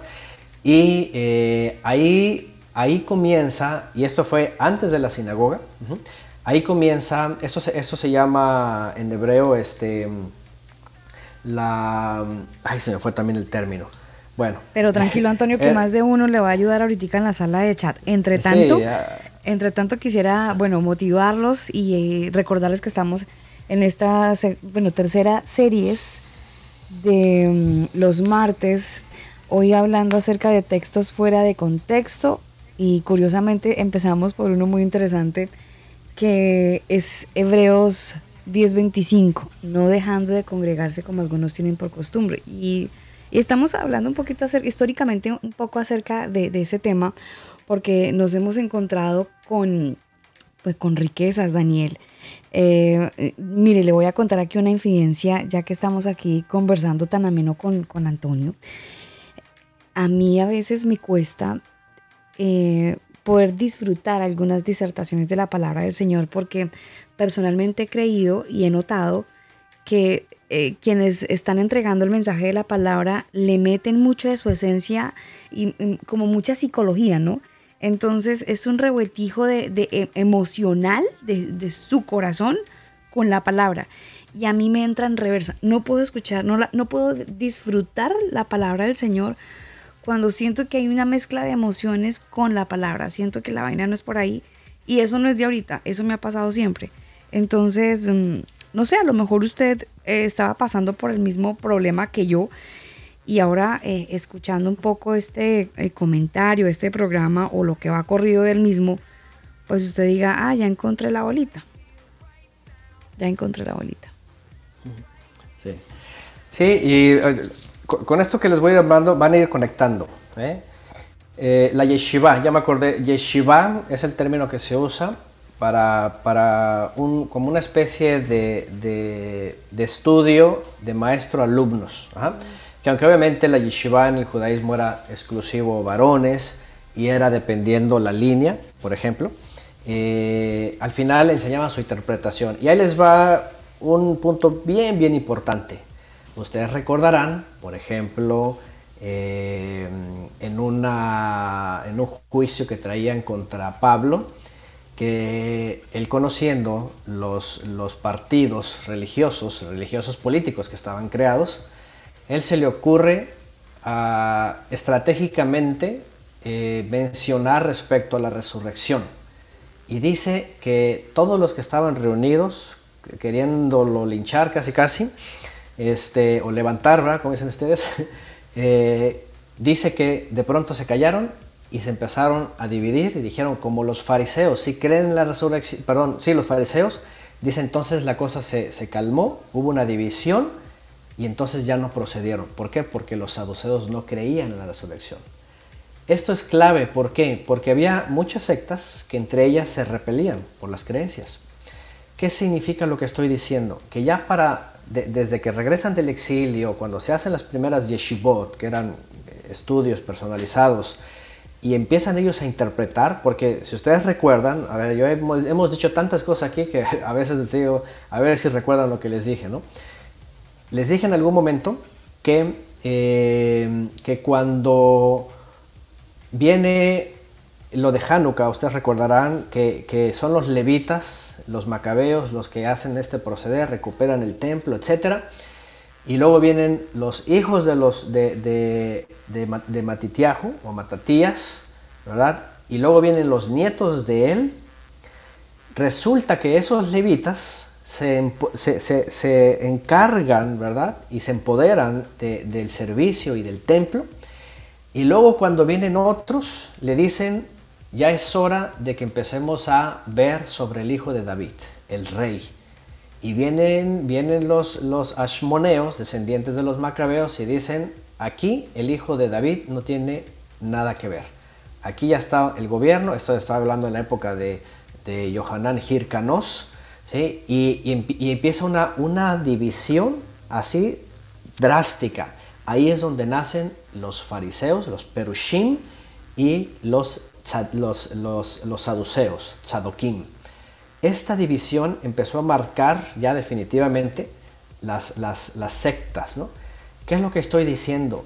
Que cismas o divisiones religiosas que van creando más grupos, por eso les digo, el problema viene desde el judaísmo, porque ya habían descontextualizado. Por ejemplo, los asmoneos dijeron, ven David, el hijo de David, aquí no tiene nada que ver, no esperamos ningún rey, ni va a haber resurrección ni nada, aquí está el gobierno este, de, los, de los macabeos, de los asmoneos y el control con Roma y todo esto y se acabó. Pero, pero, pero es una manera de politizar eh, la relación con el Señor, ¿no? O sea, metieron un poco de política también.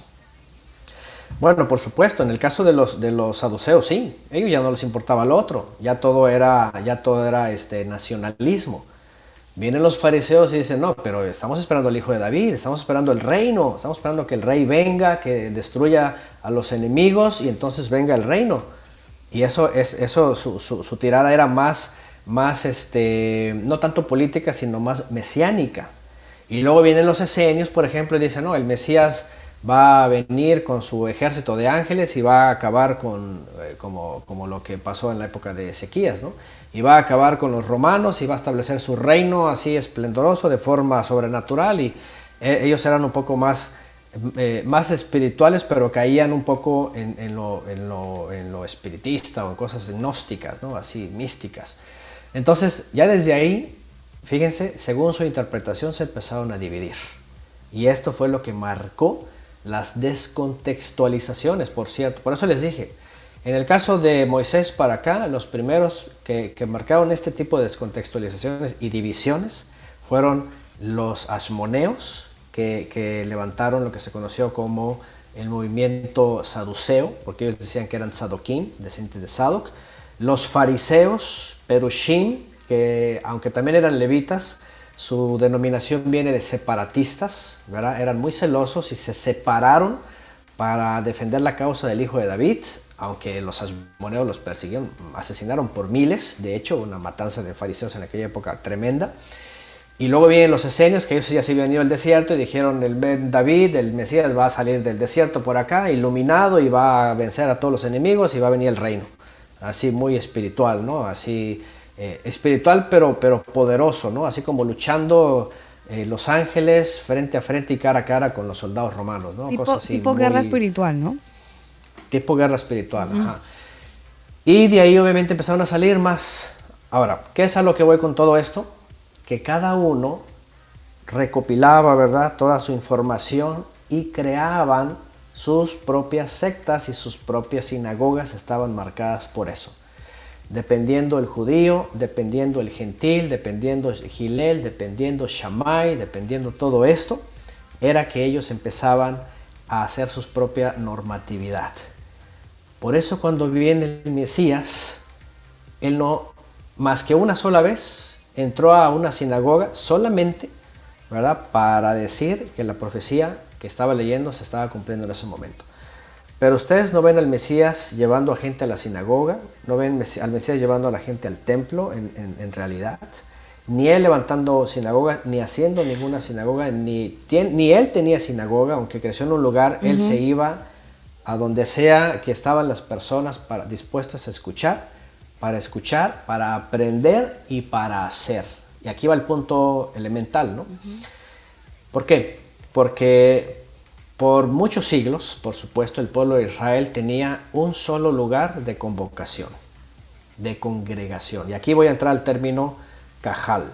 ¿sí? Cajal, los que tengan los diccionarios de Strongs van a ir directamente cuando dice iglesia, viene de eclesía, del griego, un problema aquí también porque aquí no hay que usar el término eclesia a la ligera lo primero hay que decir, a ver, ¿por qué? El griego, ¿por qué dice eclesía, no?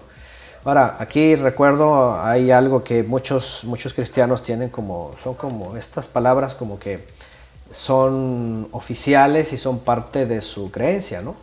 Eh, coinonía, eclesía, gracia, eh, todas estas palabras, griegas o latinas, y lo que quiero decir es no, no, no, no se incomoden o no se asusten cuando hablemos palabras hebreas, ¿sí? porque para algunos son como estridente, ay hebreo, ay como que es judaizante y pecado y eso antiguo, ¿no? Entonces quiero que sean un poco flexibles para, si así como les enseñaron mucho griego y mucho latín, también eh, sepan que el hebreo eh, todavía es mejor porque es el, origen de la Biblia, ¿no? La, Biblia que leen es, idioma hebreo. Entonces, eh, cuando hablamos de eclesía, tenemos que ir al origen. Si bien la gente usa iglesia porque viene de eclesía, eclesía es una palabra del griego que viene en su origen de quejilá.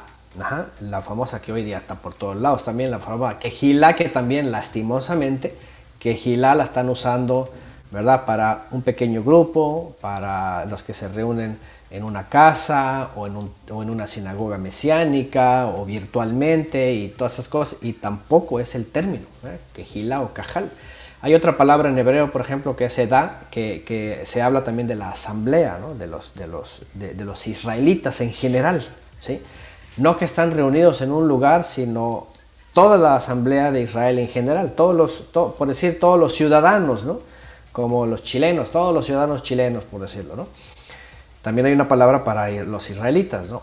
Pero cuando vamos a la palabra cajal, que Gilá, donde viene eclesía y pasan a iglesia, ¿qué significa esto de, de Quejilá, que de cajal? Bueno, es la Asamblea de Israel que tiene una convocación en un lugar. Ahí vamos, que fue eh, ordenada que se convocara en un lugar. ¿Cuál es ese lugar? Obviamente estoy hablando de lo que dice la Biblia, solamente la Biblia. ¿Cuál es ese lugar? Como dice eh, Deuteronomio y dice en el libro también de Josué, un lugar que el Eterno iba a escoger. Y también el libro de los Reyes, cuando viene David y Salomón, también lo confirma el Eterno, el lugar que él habría elegido para que ahí los israelitas tuvieran una convocación, una congregación, una reunión. Y aquí vamos al punto, ¿verdad? Entonces, a ver, israelita, ahora tampoco iba todo Israel. De entrada, originalmente el mandamiento era que los varones subieran, ¿verdad?, con sus primogénitos, porque ellos estaban vinculados directamente a hacer sus servicios, sus eh, ofrendas o donativos, que aquí también entra otro término, por cierto, ¿eh? ya llegará su momento, ¿verdad? Pero en la Biblia hay cinco formas de dar. Fíjense, y quiero decirlo bajito, no vayan a escucharla allá afuera porque van a decir, ah, que yo nomás sabía el diezmo, entonces ahorita voy con todas las demás. Claro. ok. Lo más interesante es de que el diezmo, de, las cinco, el diezmo es el que ya no está vigente, fíjense, según, según las leyes bíblicas, ¿eh? ¿Eh? Según las leyes bíblicas. Bueno, ¿por qué digo esto? Estas cinco formas de dar eran las que los israelitas también hacían cuando subían a el lugar que se había escogido. En este caso, ya cuando se, concreta es Jerusalén, en donde el Creador permite que esté ahí eh, el arca del pacto y finalmente pues termina en un templo, ¿no? Levantado por Salmón. Bueno, ese fue el lugar de congregación o convocación. Número uno, hebreos, cuando estamos citando no dejen de congregarse, lo primero que pensamos es, bueno, ok, si le habla a los hebreos, evidentemente le estaría diciendo que no dejen de ir al templo. Pero evidentemente aquel templo ¿verdad? Del cual dijo el Mesías que iba a caer, que no iba a quedar piedra sobre piedra y que también ellos tenían un entendimiento diferente de la convocación, ¿sí?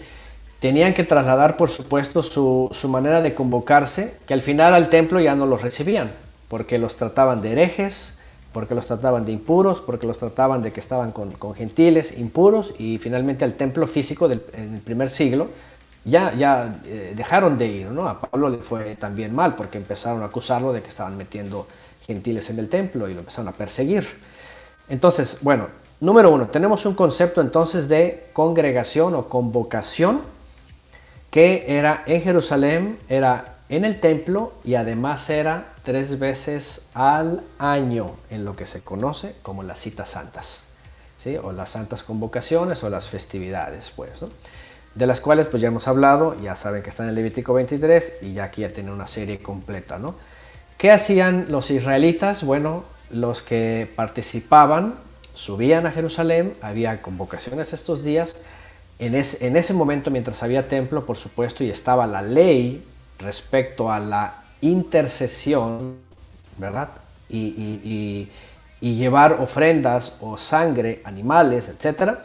Eh, evidentemente subían a eso, ¿sí? Iban, iban a los días convocados, según Levítico 23, y llevaban sus ofrendas de especias, de animales, sus diezmos, ¿para qué? Dice la Biblia, para que ellos lo consumieran ahí en la festividad.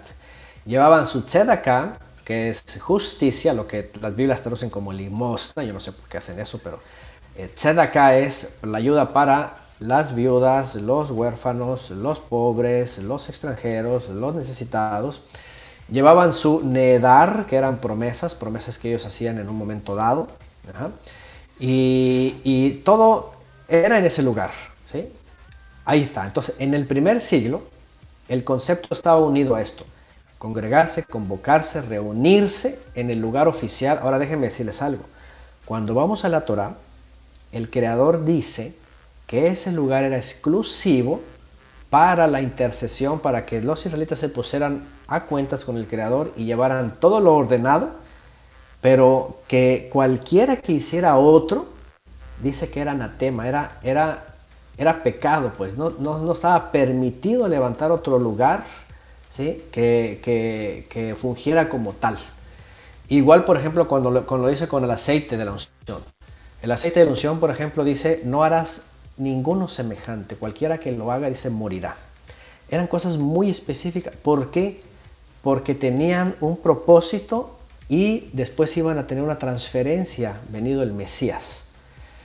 ¿Qué es lo que estoy diciendo? Que cuando entonces eh, en Israel, en el primer siglo, todos estaban concentrados en el asunto de los días y el templo, pues resulta que la venida del Mesías básicamente va a empezar a cambiar eh, en base a la transferencia de pactos, y entiéndase eso, cuando se habla del antiguo pacto, se hablaba de ese evento que había concertado el Creador con Israel para poder tener comunión por medio de los levitas, que eran los ministros terrenales, en el templo y con sangre de animales. Igual cereales, granos, especias, panes, eh, muchas ofrendas que llevaban también, aceite, no era nada más sangre. Entonces, ahí está el concepto primario, ¿sí?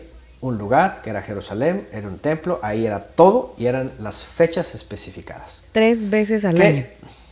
Tres veces al año, recuerdan la primera que es, es Pesach con Bikurim y Matzot. La segunda es Shavuot, lo que se conoce como Pentecostés.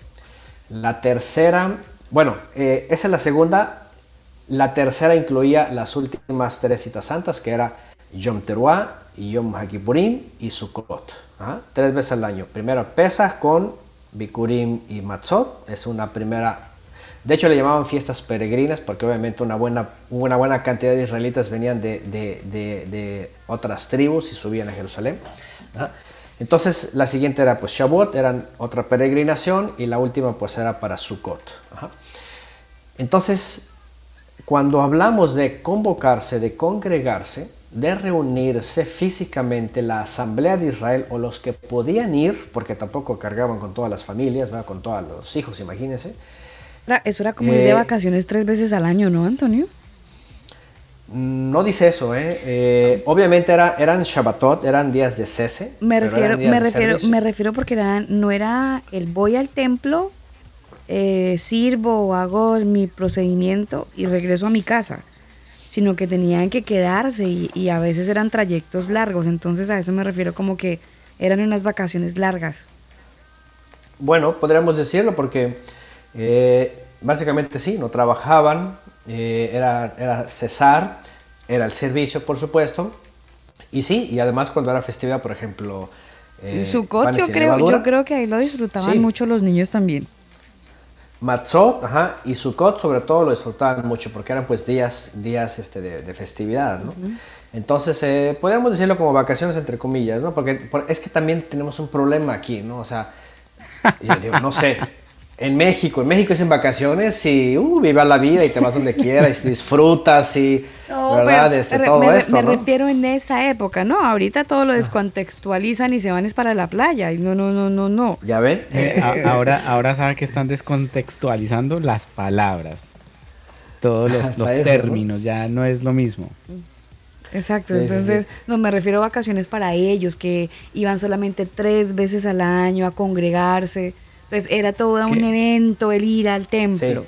Claro. Sí, un servicio. era, algo, muy especial, claro. Y la gente, yo me imagino que se animaba y, y llevemos esto para el camino y allá entonces comemos esto y servimos y, luego los niños se quedan aquí al lado. Claro, o sea, eh, los, los sacaban del rollo en el que estaban todos los días. Eran actividades que los sacaban de su, de su día a día. Bueno, déjenme decirles que en realidad no tanto así, ¿eh? Más bien se preparaban en los meses intermedios justamente para eso.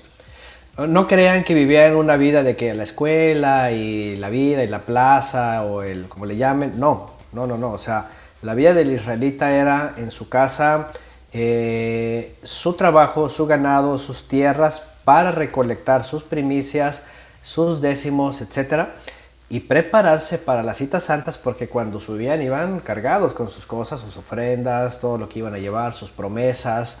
Entonces realmente más bien en los meses intermedios o los meses fuera de, eran preparativos para que para el momento importante. por eso les digo que no tanto como vacaciones. Sí, una vacación es, eh, muy fuera ¿no? de, lo que regularmente haces. Eh, pero ellos no, ellos era prepararse para las convocaciones santas. De hecho, en hebreo se llama, este, se llama Mikrei HaKodesh, ¿sí? las santas convocaciones, que son, que son estas, ¿no? que también se traduce como ensayos. ¿no? Entonces, era más bien su vida antes de, era preparación. Ahí era el momento, eh, podríamos decir, alto, ¿sí? elevado. ¿no? Que por cierto, Hoy día no debe ser diferente. Hoy día nuestros meses tienen que, digo, el creyente que conoce la Biblia y sabe estas fechas, sabe que se tiene que preparar, tiene que tomar tiempo, tiene que estar. Además, es más importante saber por qué. Porque uno está preparándose espiritualmente, internamente, en su vida, en sus actos, en su congruencia, en su forma de vivir, de pensar, todo, pues para que puedas llegar a las santas convocaciones como debe de ser. No puedes estar desconectado y, ay, ya había la festividad, ay, no me acordaba, pues ahora sí vamos a organizar. No, hombre, o eso viene desde antes estás organizando. Desde antes estás haciendo, estás viviendo apartado, consagrado, entendido, ¿sí? Obviamente, o sea, lo que, fíjense, lo que estoy diciendo es eso, o sea, el momento de convocación era, era para finalmente eh, entregar al Creador todo aquello de lo cual yo me había preparado. Y eso es muy importante. ¿Por qué? Porque en la medida de que ellos lo sabían, en esa medida iban a identificar cuando iba a ocurrir proféticamente. Saben, eh, cuando viene el Mesías, todo lo que él hizo lo hace en santas convocaciones. Y como ya hemos hablado, cuando él regrese va a cumplir las últimas convocaciones, los momentos proféticos. Entonces, ¿qué, es lo importante de esto? Que ellos tenían que estar tan preparados porque tenían que estar asistiendo, porque nadie sabía en qué año les iba a tocar el Mesías. Nadie sabía. En, la, época que viene el Mesías, incluso estando él enseñando, ya reconocido como maestro, incluso algunos decían, no, pero puede ser un buen maestro, pero, pero cuando venga el Mesías va a ser, va a ser algo tan grande y que todos lo van a notar. Power. sí, power, ¿no? Tanto que dice el Mesías, el reino de los cielos Dice, viene sin advertencia. Es más, él lo aquí, dice, aquí está. Pero no les vayan a decir, ah, está allá, está acá. Y mm. Está entre ustedes, les dice. El reino de los cielos ya está entre ustedes. Está hablando de, él mismo, ¿no? Que había acercado ya, este, que, el Creador ya había cumplido enviar a su, a, su, a su profeta o a su Mesías, a su ungido, ¿no? Entonces, esto es muy importante. Y por eso también hasta la fecha eh, es importante las convocaciones, sobre todo las que van a cumplir su regreso, tanto para estar preparados año con año como para estar preparados el año que fuese a ser, que nadie sabe, por cierto. Entonces, bueno, aquí partimos de la convocación. Por otro lado, entonces vamos a la carta a los hebreos otra vez y cuando dice no dejen de convocarse, la pregunta es, a ver, entonces ¿a qué se refiere? Porque ellos ya tenían eh, una, una transición que ya nadie podía ocultar. ¿Cuál? El Mesías, por supuesto, cuando viene y enseña, lo primero que hace es ir a discipular fuera de los sistemas, fuera de los edificios, fuera de los templos, sinagogas, fuera de todos estos lugares, porque él dijo que esos sistemas son tan proselitistas, pero que cuando los convierten a sus sistemas, los hacen dos veces merecedores del fuego. Y cuando viene esta transición, fíjense qué interesante. Pablo, por ejemplo, Pablo de Tarso, que es el que le tocó fuera de Jerusalén con otros, con Apolos, con otros discípulos, llevar este mensaje, ustedes lo van a leer claramente.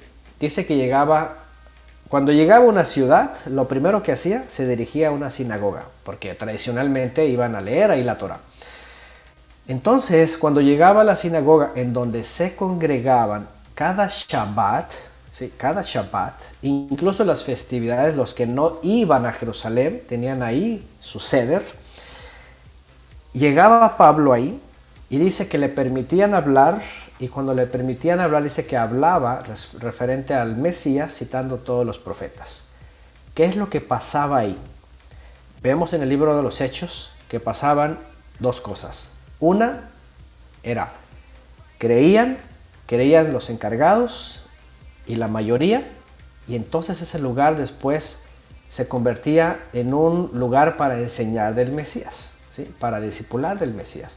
Que obviamente no les duró mucho porque después con las persecuciones se regresaron a lo que hicieron los otros. Bueno, la gran mayoría de estas ciudades y estas sinagogas, la realidad es de que no, no, creían por completo. ¿Qué es lo que pasaba? Que se dividían. Y como la gran mayoría eh, no creían, entonces los de la sinagoga regularmente los expulsaban. ¿Y qué hacían estos que sí creían y que pertenecían a su sinagoga por, desde su nacimiento? Se empezaban a reunir en sus casas. Cuando vienen persecuciones, ya ni siquiera los que tenían sinagoga. La realidad es de que el, mismo Mesías les había advertido que iban a venir persecuciones. Y además ellos sabían que finalmente ese no, eran los lugares, ¿no? Mucho menos el templo, porque ya el templo con el paso de los años se convirtió en un lugar hostil. Ya, ya, ya, no entraban creyentes en Yeshua, ya no los dejaban entrar porque decían que eran herejes. Entonces, ¿qué es lo que ocurrió? Que ellos dijeron, bueno, pues nos quedamos en nuestra casa, como, como lo hicieron antes de Esdras. Es decir, el discipulado y la enseñanza. Ahora déjenme decirles algo, porque hace rato que decía eh, Alba, y pues bueno, al final no tiene malo, en el templo alguien puede llegar y escuchar de Cristo, hacer la oración del pecador y ya salvo y listo, ¿no? Y ya así se lleva el Evangelio. bueno, cada quien podrá tener su perspectiva, ¿verdad? Pero la pregunta sería aquí, ¿y cómo es que en el primer siglo iban creyendo miles y miles y, realmente no estaban ni en el templo ni en la sinagoga, sino que lo empezaron a hacer en sus casas? Es más, cuando lo haces en corto, lo haces más personalizado, te vas dando cuenta que realmente es una buena tierra y va dando fruto y va creciendo. Cuando lo haces así al tipo sistema y todos en masa hicieron la oración, levántala, sí, ahora anótense para el bautismo, van a recibir unas clases y luego ya son cristianos, ya son salvos todos. Y vemos iglesias que quién sabe qué son, no sé, otra vez vuelvo a decir, es lo que yo vi en las iglesias donde estuve y más en las iglesias enormes cuyas cuyos miembros exceden de los 2.000, 3.000 cada domingo.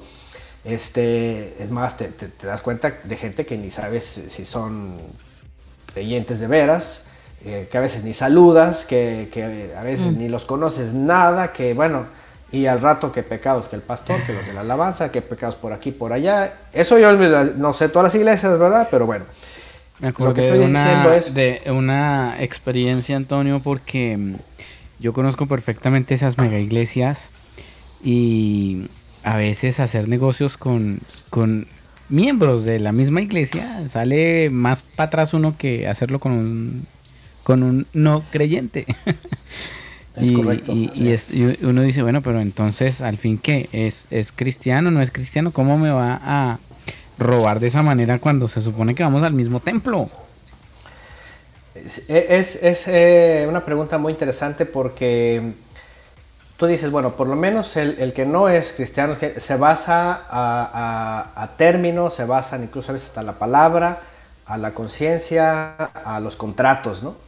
Pero con, lastimosamente con el que es cristiano, por el adoctrinamiento mayor, mayoritariamente, eh, es de que no es instruido, es que, de que le dicen que es fácil, de que el beneficio solamente es para él, de que, etcétera, de que todo se le va a perdonar, de que la, todo eso se va acumulando y se van haciendo personas así, lamentablemente. Es triste decirlo, pero lo es y ocurre.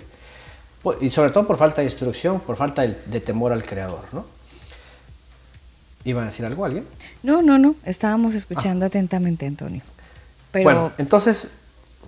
Gracias por ubicar a los oyentes que de alguna manera dice, ¿Qué están, qué están, ¿De qué están hablando? ¿De qué estamos hablando, señor?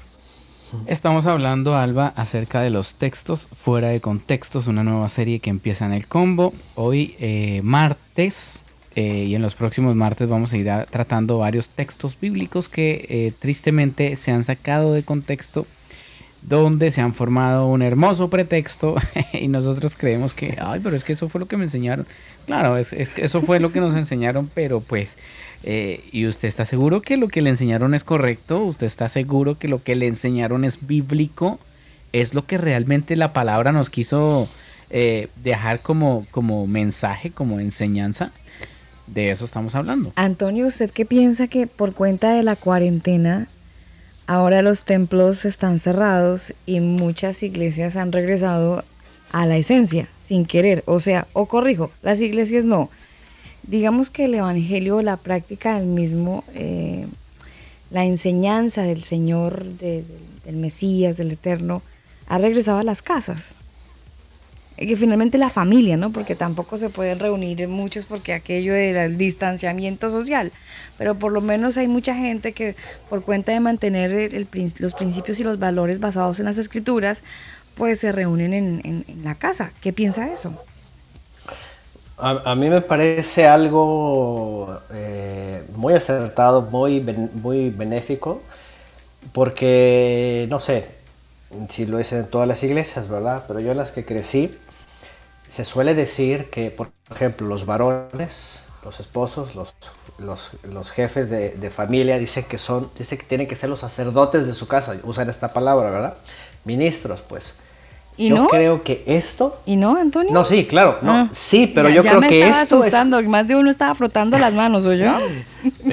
bueno, fíjense que no, no literalmente no dice, ¿verdad? Pero lo inferimos, ¿no? Lo inferimos que el varón es la cabeza de la mujer y, por, ende de la familia, y por supuesto tiene que ser el principal. Pero lo que iba mi comentario es este, que es ahora en donde el creador va a notar quién de veras va a cumplir ese, esa figura, ¿verdad? En su hogar, porque regularmente estaban dependiendo de otro hombre, de un templo de otros ministros, y como dejándole la tarea a todos, ay, mándalos a la escuela dominical, mándalos allá y que aprendan esto, y confiados de que hay los domingos les están enseñando la palabra, ¿no? Y resultaba que toda la semana no hay ninguna palabra, los contamina el mundo y, y después vienen las familias así, que ¿qué le pasó a mi hijo, no? Yo creo que ese es uno de los beneficios. Eso yo creo que es de los mejores, ¿no? Interesante punto, Antonio, porque eh, a veces uno tiene que tomar decisiones. Ah, y bueno, el hombre es, es, cabeza del hogar, no cabezón del hogar.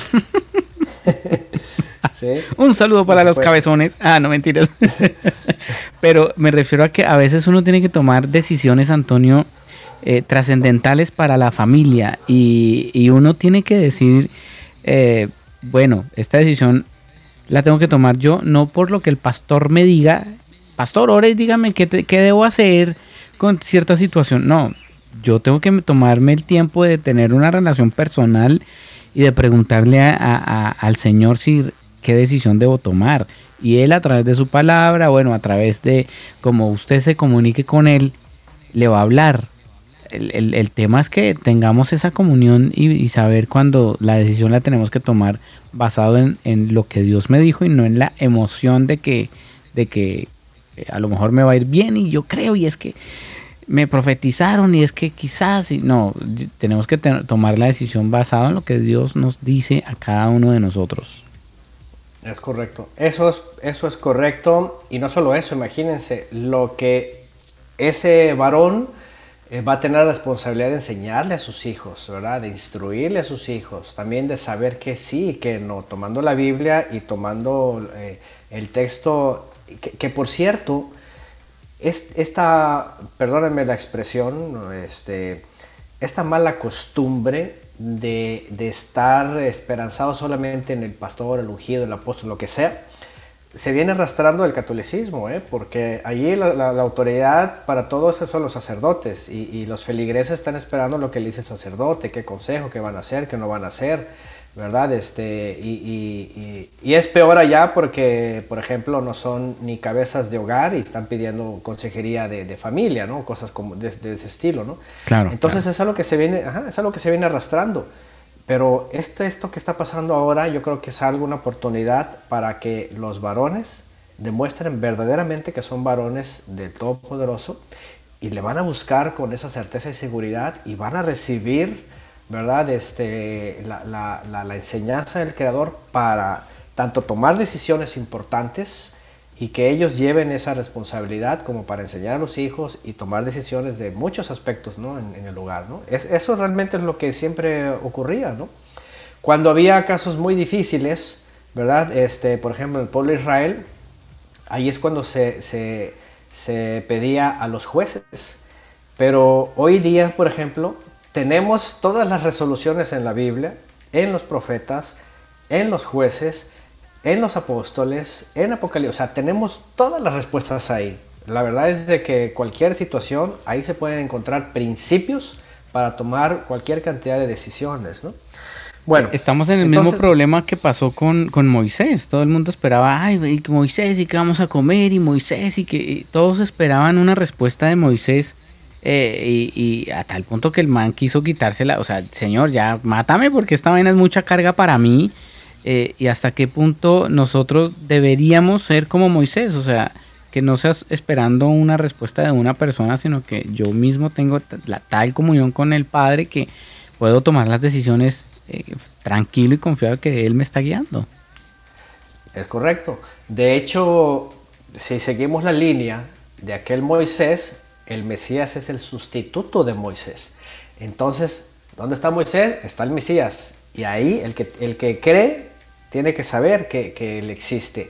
Y nos acercamos a través del Mesías para pedir al Padre. Entonces ahí va a venir la respuesta, obviamente, ¿no? Ahora algunos van a decir, pero ¿cómo me va a hablar o cómo? O sea, ahí ya falta fe, ¿no? Entonces hay que también tener fe para saber cómo el Creador nos va, nos va a dar entendimiento y nos va a dar inteligencia, sabiduría para poder tomar decisiones, para pensar, para, para hacer uso de la Biblia, de los recursos este, de, la palabra. ¿no? Entonces es simplemente, y eso es lo que quiere el Creador, que el que cree, crea que, le, que, hay, que tenga esa seguridad porque imagínense, gente nada más que, ay, ¿cómo le hago? Ay, pues es que no, no, eh, el creador no está buscando a esa gente. está buscando gente que de veras tenga seguridad de él. Y ahí están todos los patriarcas y profetas, ¿no? Que, que así vivieron, ¿no? Entonces, bueno, retomando entonces, tenemos este punto de partida. ¿Qué es lo que ocurre? Justamente cuando viene el Moisés nuestro, que es el Mesías, el verdadero intercesor, intermediario, el verdadero profeta, el verdadero ministro, el verdadero, este, la verdadera instrucción. Aquí va a haber un parteaguas. De entrada, cuando viene el Mesías y dijo el reino de los cielos se ha acercado, quiere decir la presencia divina está acercándose y yo estoy como que haciendo presencia para hacer esta, diferencia, por decirlo, lo digo en mis palabras, lo que está diciendo el Mesías es, y él lo dice literalmente, le dice, viene la hora y ahora es, en donde el Padre busca verdaderos servidores que le estén sirviendo y buscando en espíritu y en verdad, que le estén, que, de veras crean que, que existe y se acercan a él. Dice él, tales servidores busca que le sirvan. Ahí estamos con otro texto sacado de contexto, Antonio. Sí, lamentablemente. Porque han enseñado de que eh, el padre busca verdaderos adoradores y lo enfocan en músicos o gente que está en tarima cantando básicamente. Exactamente, y ese, y ese es un problema, ¿no? Porque tanto están excluyendo al resto como están haciendo una especie de elitismo, ¿no? y, y que al final, imagínense, la pregunta sería, ¿y el resto de los eh, convocantes o congregantes o la iglesia qué son entonces? ¿No son adoradores o qué son? Nada más son llena templos o qué sería, ¿no? Y eso, eso está mal, ¿no? Entonces, eh, que por cierto, cuando el Mesías dice eso, aquí va a empezar a cambiar. Porque ya en un momento ya hablamos de esto, quiero repetirlo rápidamente. La palabra en hebreo que se usa hay, hay, dos palabras, hay tres palabras regularmente que se usan para esta comunión con el Creador. Ajá. Eh, halel, que es exaltación, ¿sí? Eh, con danza, con canto, con instrumentos. Halel. Ishtaha es postrarse, pero, pero este postrarse también se da a los, a los reyes, a los príncipes, inclinarse para dar una reverencia, ¿no? Como Jacob, por ejemplo, se postró siete veces a Esaú, ¿se acuerdan? Como Abraham lo hizo a Faraón, como, Moisés, como Jacob lo hizo a Faraón también. Eh, como una venia. Etcétera. Como una venia. Sí, como, como los sabios de Oriente, que dice que vinieron y se postraron al Mesías y le dieron sus, regalos, que ahí lastimosamente cambian a adorar. Y luego vienen, ay, a veces, lo adoraron es Dios y ya se acabó. Error, ¿no? Error de palabras y de contextualización. Bueno, la otra palabra aparte de Halel y Shtaha, es Abodá. Y Abodá es toda la que vemos en, los profetas y en Deuteronomio y en Éxodo, que significa servir. Y servir significa que yo estoy haciendo algo en mi vida para agradar al Creador, que, eh, que es que Él me pidió a través de los mandamientos, que aplica al prójimo y aplica al Creador. En su momento tenía que ver con el templo, fíjense, iban y dice que presentaban su servicio, el templo físico. Cuando viene el Mesías y se buscan verdaderos servidores, ¿sí? Eh, lo que está diciendo es, y en espíritu y en verdad, lo que está diciendo es de que, y es que en el diálogo le dice la samaritana, ya se acabaron los lugares, ya no es ni en Samaria, ya no es ni en Jerusalén. Dice, ¿por qué? Dice, porque así no se sirve el Creador. Él está buscando a quien le sirva en espíritu y en verdad, tales servidores que le sirvan. ¿Cómo va a ser? Él lo enseña todo el tiempo. ¿Cómo lo, enseña? Por ejemplo, en famosa mm, eh, monte, ¿verdad? De las, le llaman bienaventuranzas, bueno, usan esa palabra, da toda una instrucción de cómo servir al Creador. Los que vayan leyendo detalladamente van a ver que todo eso es servicio. ¿Por qué? Porque son cosas que ordena el Creador a través del Mesías que hagamos.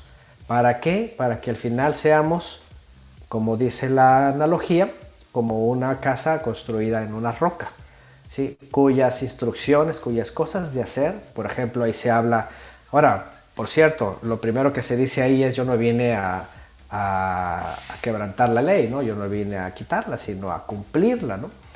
Que por cierto, hace rato que mencionaron el texto, ¿verdad? De, Mateo 23, abriendo paréntesis, donde dice, en, la, en Moshe, en la silla de Moisés, se sientan los, los fariseos, dice, todo lo que ellos enseñen de Moisés, háganlo. Fíjense qué interesante. El Mesías dice eso. Nada más no hagan, dice en hebreo, eh, Torah, que eso se traduce como según sus obras o las obras de la ley, ¿sí? de las que dicen y no hacen. ¿Qué es lo que estoy diciendo? Que el Mesías, en realidad, cuando viene a dar su enseñanza, es para que cuando nosotros la hagamos sea el servicio al Creador.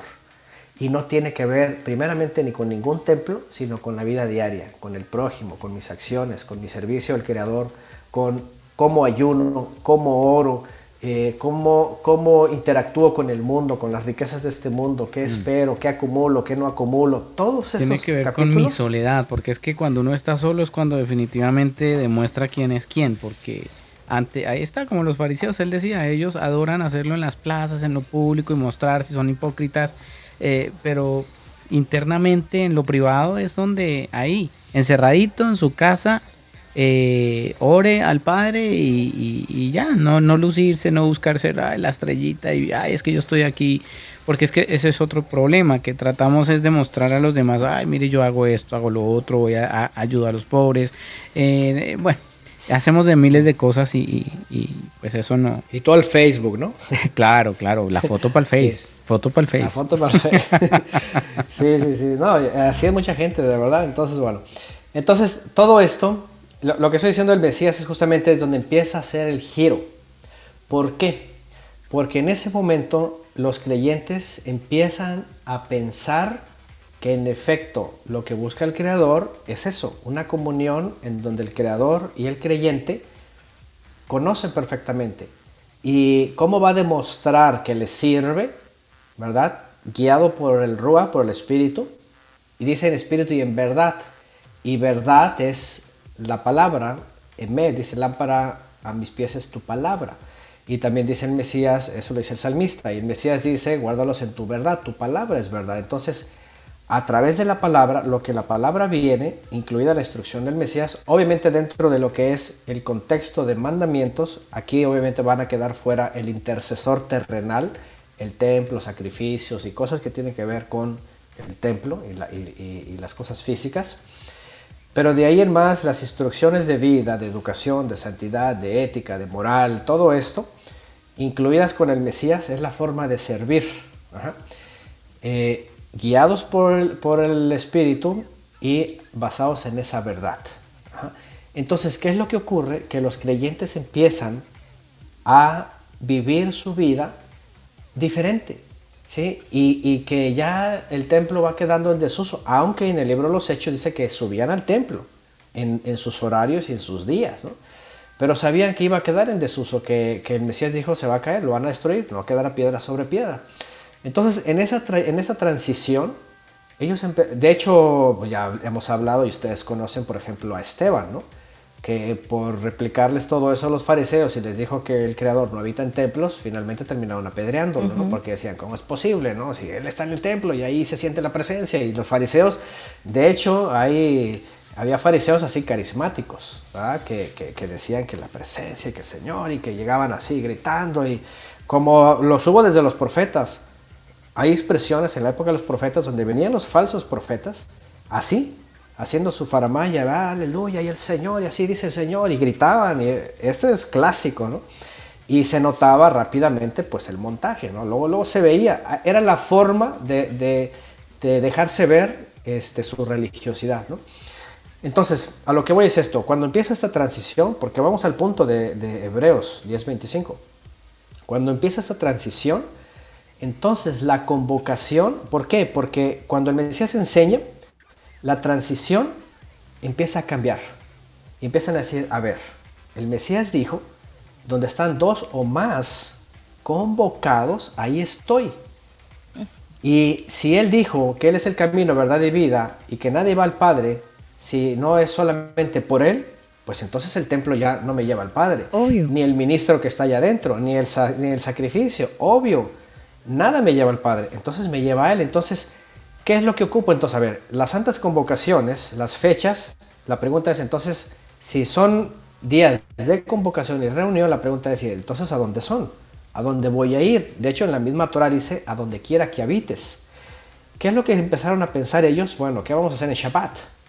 Pues en Shabbat, si el Mesías es el punto de convocación, y donde quiera que estemos, ahí está Él, y el Padre hace su presencia con, con el Rúa, con el aliento santo, entonces la casa y el abajo del árbol y a un lado del río y donde sea es suficiente para que aunque estemos dos ahí estudiando y buscando al Creador a través del Mesías, esa es una convocación, esa es una congregación.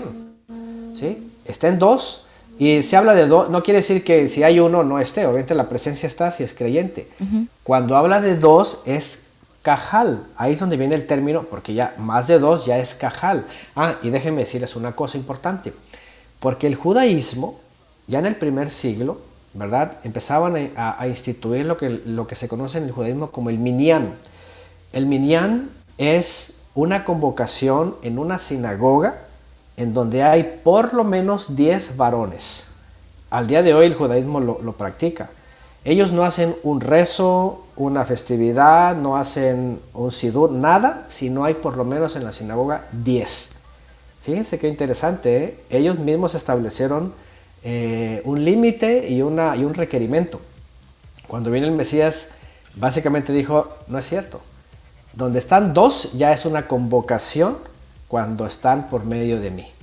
Y ahí estamos, el Padre y yo, ahí estamos. Entonces, ¿qué significa? Que el Mesías, por supuesto, pues es el Mesías, viene a reconfigurar, y no tanto reconfigurar, más bien enseñar lo que enseñó Moisés al principio en aquella época el problema fue que, los hombres se conformaron con lo de abajo y luego pidieron un rey. ¿sí? Pero cuando viene el Mesías viene a enseñar lo del principio, incluso de Adán y Eva. Adán y Eva eran dos y la presencia divina ahí estaba, no ocupaban sinagoga, ni templo, ni nada. Ahí estaba. Pero el problema original pues, fue el pecado, la rebeldía y todo lo demás, ¿no? que ya sabemos. Entonces el Mesías viene y dice, ¿saben qué? Así es. ¿Y qué es lo que ocurre? Que después, por supuesto, dijeron, pues y más por las persecuciones, y más porque los estaban corriendo de las sinagogas, a la mayoría, porque, porque aceptaban al Mesías, bueno, no la mayoría, sino todos ellos que salían de las sinagogas, que eran minoría en las sinagogas, y la mayoría se quedaban en el rito de Moisés. Entonces dijeron, ¿por qué hacemos? Pues vámonos a las casas. Y básicamente cuando llegaba Shabbat, como dije en algún momento, se, se, se reunían para el partimiento del pan. ¿Qué era eso? Pues sentarse a las cenas festivas de Shabbat, a las comidas festivas de Shabbat, porque cesaban, dejaban de trabajar esos de sus días, llegaba el Shabbat y ellos, dice Pablo, y esto lo vemos en el libro de los Hechos, que estudiaban los escritos. ¿sí? Ahora, algo muy importante, que yo creo que a más de uno, a lo mejor todavía hasta la fecha, le va a impactar. Dice que Pablo, a donde quiera que iba, les decía que Yeshua era el Mesías y se lo mostraba en todas las escrituras. La pregunta es, ¿qué es todas las escrituras? Hay otro texto, por ejemplo, que le dice a Timoteo, ¿verdad? Tú eres enseñado en las escrituras. Hay otro texto que dice, toda escritura es inspirada, por el Todopoderoso, útil para enseñar, adhuir, todo eso. Y estos textos que encontramos, la pregunta es, ¿qué escrituras? Porque ahí ni había evangelios todavía, nadie escribía los evangelios, no había todavía las cartas de Pablo, apenas estaba él enviando por aquí y por allá sin que se reunieran. No había Apocalipsis, no había nada que se conoce como Nuevo Testamento. Entonces la pregunta es, ¿cómo les enseñaba que Yeshua era el Mesías? Ya hablamos en su momento qué escrituras usaba. El puro canon hebreo, que eran los cinco libros de Moisés, básicamente, y los salmos y los profetas. ¿sí? Nada más. Los otros, los otros libros eran, eran como de consulta, ¿no? Los reyes, ya saben, todos estos. Yo, lo que estoy viendo también en parte, Antonio, es que uno de los grandes problemas que tenemos con la iglesia cristiana el día de hoy, em, aparte de las interpretaciones y que el pastor le mete ahí su, su, su, corazoncito, es que el texto ha estado manipulado y entonces eh, es muy difícil poder predicar la palabra del Señor cuando el texto original no está. Entonces tenemos la interpretación de la interpretación de la interpretación y la más cercana y la que muchos confían es la de Casiodoro. Entonces por ahí, ahí se quedaron o nos estacionamos ahí, luego vinieron otras versiones, pero finalmente ha seguido la edición. Entonces gran parte de este problema en el que estamos metidos el día de hoy es porque la traducción original se perdió. Mm, sí, en, parte se perdió, aunque se conservó este mm, toda. ¿Con el libro de Isaías de repente? De, sí, de repente con los hallazgos del, de, Qumran, de, los rollos del Qumran, han aparecido, pero se han cotejado y la verdad es que no es que nos falte, el problema sí ha sido eh, el cambio al griego y al latín que filosofaron los, los griegos. ¿no? Sí, y, es que esto está profetizado. La verdad, aquí el problema obviamente es que los que en lo profetizado se han deslizado y no hacen nada. Sí, aquí el punto es, vamos a recuperar, ¿verdad? Lo que, cómo se aprendió en el primer siglo, cómo fue la enseñanza, ¿no? Eh, porque esto es lo que hacemos. Ajá. Eh, y, no, no, sé si usted lo iba a abordar eh, más adelante, unos minutitos más adelante, pero me llama la atención ahí en Hebreos 10:25 que dice, no dejando de congregarnos como algunos tienen por costumbre. ¿Por qué tenían esa costumbre? O sea, culturalmente, ¿qué fue lo que influyó para que ellos dejaran de congregarse esas tres veces en el templo? Sí, de hecho, si quieren, vamos ya a y quiero, quiero leer al menos del 19 para adelante, porque eh, Hebreos obviamente está hablando de, un punto principal que es la, transición a el, ministro, el gran ministro y rey Yeshua el Mesías. Y que esto iba a traer un cambio definitivo a la forma de servir. Ahorita vamos a ir. Quiero leer aunque sea del, del 10, 19, al, del verso 19 al 25, pues. Dependiendo de sus versiones, finalmente el autor está llegando a esta conclusión. Así que, dice, hermanos, mediante la muerte de Yeshua el Mesías, ¿sí? mediante su entrega, pues su corbán, en hebreo corbán, cuando se hablaba de corbán, hablaba de, esta, ofrenda de vida, de, de lo que antes era el animal, ahora es el Mesías. Fíjense lo que dice, tenemos plena libertad para entrar en el lugar más santo, es decir, a la presencia divina, a donde está el Creador. Dice, por el camino nuevo y vivo que Él nos ha abierto a través de la cortina, es decir, a través de su cuerpo. Y tenemos además un gran ministro al frente de la familia del Todopoderoso. De entrada esto es importante porque, porque está hablando ¿sí? de, de una forma diferente de acercarnos al Creador. Y este era el punto importante de la convocación en el templo de la antigüedad. Convocarse, congregarse ahí. Y aquí empieza el, punto en, la pregunta que dice Alba. Algunos ya habían dejado de, primeramente, de ir al templo y obviamente se habían perdido hasta de la profecía cumplida. Número dos, cuando ya el templo no era el lugar y el medio y estaban entendiendo esta intercesión nueva por el Mesías, entonces, ¿qué es lo que ocurría? Que el tiempo de convocación ahora se pasaba a través del Mesías. Pero la siguiente pregunta es, ¿y cuáles eran los momentos de convocación? Los momentos de convocación, otra vez, como está en Levítico 23, y ahí claramente dice, Levítico 23 claramente dice, estas son las citas santas del Eterno, las cuales proclamarán como santas convocaciones. Lo que quieran leer, váyanse a Levítico 23, 1 y 2, y ahí van a ver que estas son las congregaciones o convocaciones, ¿sí? momentos de reunión. ¿Qué es lo que estaba cambiando? Simplemente que ahora, como dice aquí Hebreos en el 10, 19 en adelante, que acabo de leer, dice, ahora tenemos mediante la muerte del Mesías la libertad para llegar hasta el Padre es decir, ya no es por medio del templo. Un camino nuevo y vivo, ¿sí? Porque él abrió la cortina, esa figura, ¿verdad?, del velo que estaba impidiendo. Es decir, a través de su cuerpo, dice, ¿verdad?, de su ofrenda. Él es ministro y él es la ofrenda. Tenemos además en él un gran ministro, o sea, el que nos va a estar intercediendo y acercándonos a él. Y por eso dice en el 22, acerquémonos pues al Todopoderoso con corazón sincero y con la plena seguridad que da la certeza y la confianza. Acuérdense, emuna, confianza y seguridad.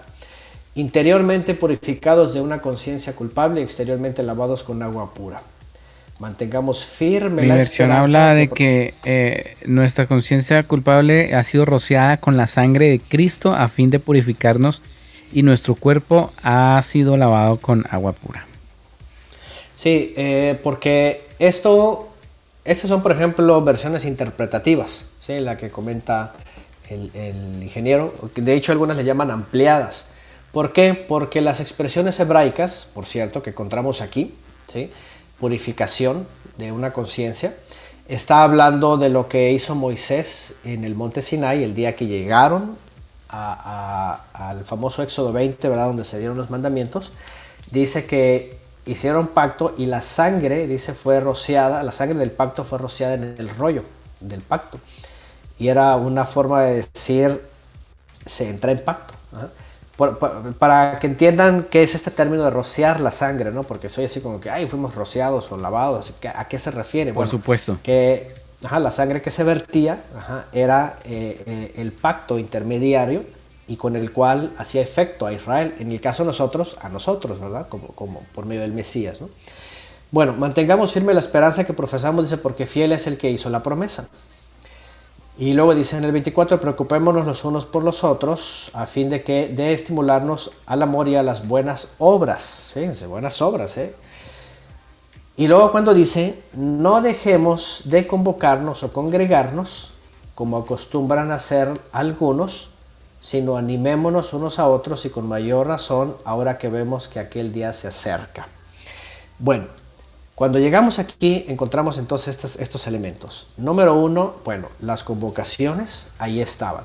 Levítico 23 dice cuáles eran los momentos de convocación y de congregación. ¿sí?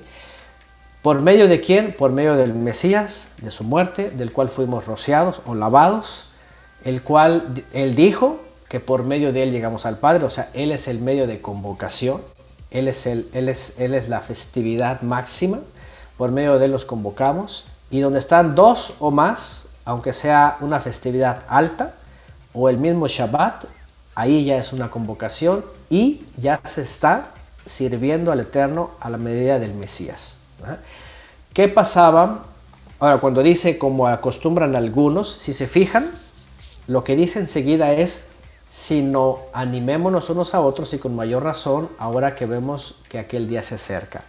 cuando añade el autor, sino que animémonos unos a otros, era porque la situación que les rodeaba a ellos, que era complicada, que era en algunos lugares de persecución, como Pablo escribe a algunas de, las, de, de, los, de los convocados en los exilios, las familias que estaban en otras ciudades, eh, era tan hostil que algunos eh, tenían desánimo, tenían persecución. Estaban preocupados. No, estaban preocupados, no sabían qué iba a pasar, no sabían incluso si el Shabbat les iban a molestar, si los iban a sacar, todas estas cosas, ajá. Entonces, como veían inminente, obviamente algo que pensaban ellos que iba a ocurrir pronto, pues decían, es inminente, ya para qué nos convocamos, ya, ya va a venir, ya tenemos que hacer otra cosa, huir o... No nos vamos a volver a, reunir acá. O sea, claro, no iban por temor. No, no necesariamente por, por temor. Puede ser que algunos eran por decepción, algunos eran por por temor a lo mejor a las situaciones y que, y que creían que ya no valía la pena, ¿verdad? Que, que, a lo mejor era algo que no, ya para qué, si ya, ya viene el fin y ya viene el Mesías y ya nos vamos a ir y, y ya vino el Cordero, ¿no? Puede ser que era eso, incertidumbre, otros desánimo, pero imagínense si le está diciendo a los israelitas, ¿verdad? Le está diciendo a, pues, a hebreos, a israelitas, y ellos saben qué, qué días son, ellos, ellos tienen que entender, ¿por qué? Porque ya dijimos que por ejemplo, Pesach.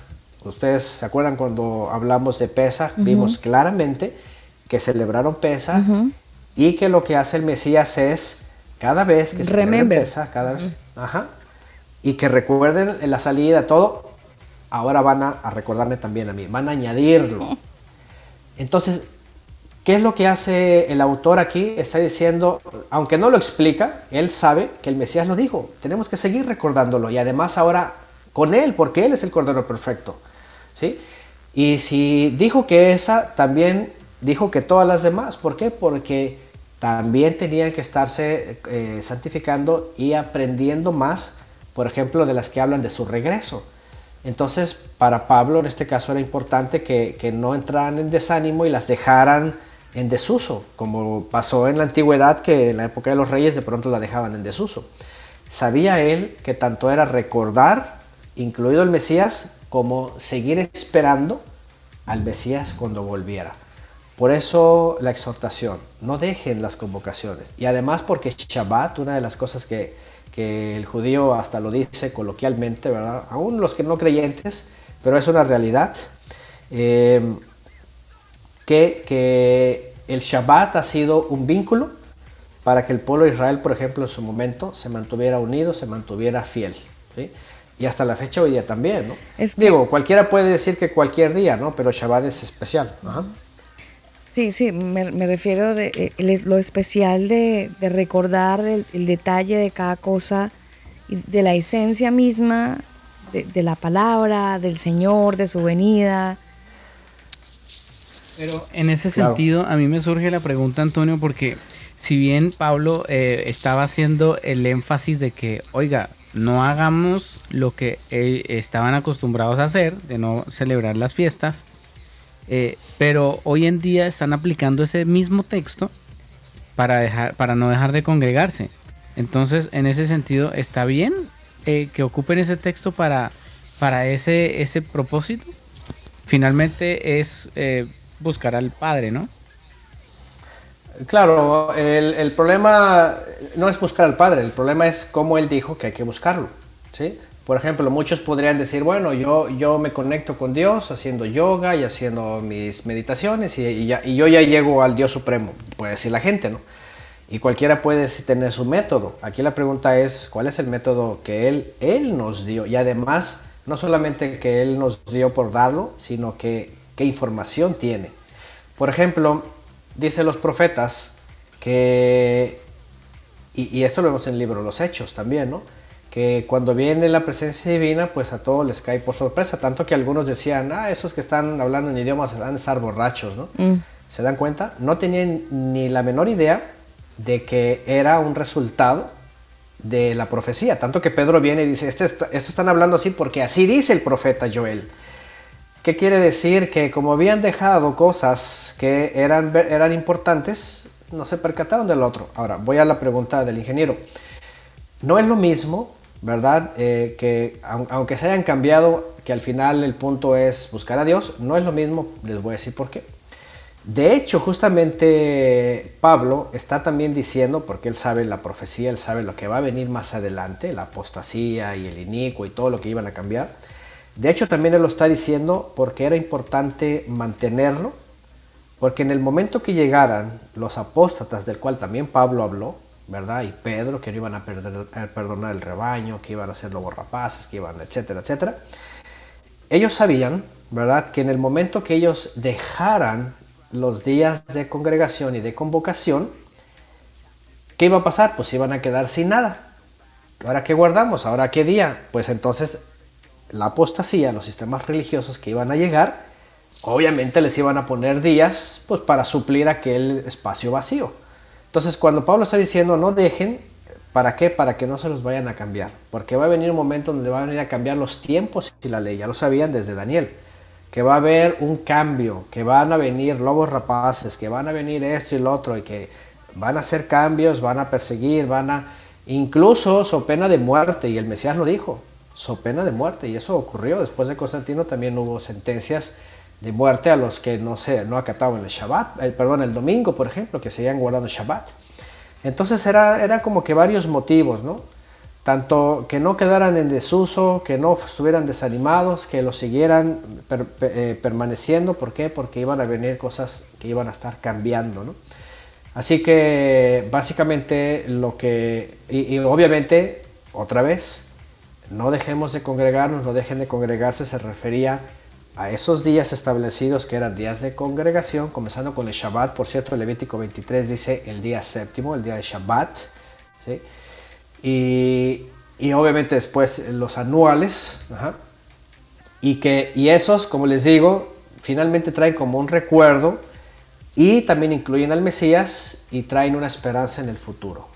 Por eso es importante que sean esos, porque obviamente, como ya sabemos, y el tema aquí es cómo lo descontextualizaron. Por supuesto, cuando vienen los cambios y vienen las persecuciones y las dificultades, Aquí ya vemos claramente cuando viene Constantino y todos sus obispos, eh, que básicamente eran los obispos. ¿eh? Yo siempre he hecho la, culpa a Constantino porque él fue el que los reunió, él los forzó, él dijo se ponen de acuerdo, se les acaba todo y él dijo así se va a hacer y listo, vámonos, edicto para todos lados y así se van a cumplir todas las cosas. ¿sí? Pero la realidad es que todos los obispos fueron los que estaban formulando todo eso, ¿no? Y ellos ya traían, por ejemplo, un pleito con con la Torah, con el Shabbat, con todo eso, y ahí es donde empezaron a, cambiarles todo, ¿no? Y aquí es donde viene la descontextualización. La descontextualización es cuando, cuando este texto después lo empiezan a usar para decir, aquí dice que no dejes de congregarte. No, y, de alguna manera les ayudó a, muchos de nuestros líderes de hoy a empoderarse y, a, meter un poco de pánico escénico y la gente por cuenta de, no ofender al Señor pues iba a la iglesia, ¿no? Es que finalmente todos estamos buscando cómo agradar al Padre, o sea, todos de alguna manera lo estamos intentando eh, y por supuesto que está el respeto al pastor, porque se supone que es una autoridad establecida por Dios, que también eso se ha predicado. Eh, es que las autoridades que ha puesto el padre es porque él las ha puesto y las que son puestas por él son puestas. Mm. Eh, entonces, claro, le enseñaban a uno de que hay que, hay que respetar al pastor, por, someterse a lo que él, dice. Y pues mucha gente eh, de alguna manera creció con ese miedo de que, y, fue madre, yo tengo que congregarme porque si no me voy a ir al infierno porque el pastor entonces se va a enojar y, mejor dicho, y, y cuando resulta que lo patearon, lo echaron de la iglesia. Uno decía, pero ¿cómo? Si es injusto, lo que me pasó no puede ser. Eh, y ahí como que, ¡pum!, caen el velo y caen las vendas de los ojos y como que, oiga, pero si a este man entonces, ahí como que se le pierde, no, no el respeto, pero sí como que, ah, pero si usted que es un pecador es igual que yo y... ¿Cómo me, me, ordenaba que yo me sometiera a usted cuando hizo semejante cosa que es injusto? Eh, y ahí aprende uno como que, oiga, sí, Dios los usa y todo, pero, pero a ver, Dios también quiere una relación conmigo. Mm. Eh, Antonio, quiero hacer una pregunta. Em, porque, porque si bien nos ha quedado claro lo que usted nos ha contado, nos ha narrado en este tiempo, eh, el de no dejarnos de congregarnos y lo que significa, ¿en dónde queda la figura bíblica de Efesios 4.11? Usted sabe que Efesios 4.11 nos habla y dice, Él dijo, o Él dio a algunos ser apóstoles, a otros profetas, a otros evangelistas, a otros pastores y maestros. Si no existe la figura de la iglesia, ¿en dónde rayos esta gente va a desarrollar ese ministerio? Eh, todo eso es, primero, número uno, son dones o regalos que vienen de lo alto, dice que para edificar el cuerpo. Entonces, eh, el problema, por ejemplo, es creer que, por ejemplo, no, pues es que, no sé, tiene el don de la enseñanza y creen que a fuerzas tiene que ser dentro de un edificio donde hay toda una liturgia, hay leyes internas, hay estructuras, hay líderes, hay todo eso. Y, y además Ahora, aquí también, y yo no sé, pero piénsenlo ustedes, habría que poner en tela de duda si es un don de enseñanza, porque la pregunta es qué cosa está enseñando, ¿no? Aquí, aquí puede haber muchos maestros, pero la pregunta es qué estás enseñando. Puede haber dones de lenguas, pero la pregunta, ¿estás hablando lengua, idiomas o estás hablando lo que repetiste, ah, escuchaste repetido? Antonio, y en el caso de, los pastores, porque claramente dice a otros pastores y maestros, bueno, profetas evangelistas, uno entiende que el, que el ministerio lo puede desarrollar fuera de, en realidad es fuera de, del, templo, de, de las cuatro paredes pero eh, tácitamente el de pastores sí me habla claramente y me lleva a mí una figura de cuidado, de protección, de, de, de, de preservación de una manada. ¿En, dónde se va a cuidar, a cuidar de una manada si no hay establo para cuidarlas? Alba, yo creo que le voy a responder esa pregunta, porque lo primero que estableció el Señor es la familia. Y el primer ministerio es la familia. Y es muy chistoso ver a pastores y grandes hombres de Dios, usadísimos y apóstoles y querubines que levitan, que en el templo o en la iglesia son unos duros. Pero usted invítelos a, o, que, pídales que le, si es que usted tiene contacto con ellos, ¿no? Eh, que le inviten a unas oncecitas o una comida en su casa. Y échale un vistazo a su familia, a sus hijos, si es que se congregan, porque en muchos casos los, los, los hijos de los querubines no van a la iglesia, no se congregan. Y van a antros de perdición y a discotecas y a lugares donde... Oiga, pero sí, Daniel, si ese es el hijo del pastor... Sí, Daniel, pero es que estamos... usted me está yo le estoy respondiendo la pregunta. No, yo creo no, no, no, porque es que usted me está llevando ese plano a un plano de mega iglesia, pero no todos los pastores son de mega iglesia. Pero, vámonos para Colombia, vámonos para un pueblo de Chocó Allá usted no va a encontrar una mega iglesia, usted va a encontrar un pastor humilde en una iglesia de vereda que no tiene 50 miembros y eso ya es una multitud. tiene 30 personas. Se lo pongo más, Entonces, ¿qué hacen ellos? Se lo pongo más cerquita. Y que acá en Chile usted sabe que no existen las mega iglesias. Hay iglesias pequeñas. Pero vaya usted mire cómo está la familia de ese pastor. Pero ese comentario es muy genérico. No es genérico. Me refiero a que, Alba, eh, uno tiene que empezar por pastorear su familia si, si es que tiene el don de pastorear. Porque es muy fácil pastorear para afuera. Es muy fácil hablar y pararse en un púlpito a hablar para afuera. Pero cuando se trata de dar ejemplo, cuando se trata de demostrar el liderazgo en su familia, de demostrar la responsabilidad en su familia, de demostrar la paternidad en su familia, ahí es donde, ahí es donde yo le digo. O sea, el pastorado usted me lo está llevando a un tema familiar, a un plano familiar y no congregacional. Yo pienso que debe partir por ahí. Antonio, ¿usted qué opina? Sí. Es totalmente de acuerdo porque también Pablo lo estipula. Dice que cuando da, por ejemplo, características de los que son llamados a ser, aunque se usa la palabra obispo, ¿verdad? Ya en la traducción, dice que sepa gobernar su casa. Comienza que sepa gobernar su casa, que tenga que haya sido esposo de una sola mujer, que tenga sujeción a sus hijos. Vienen un montón de, de requisitos que no se ha dado el vino, a los dineros, todo eso.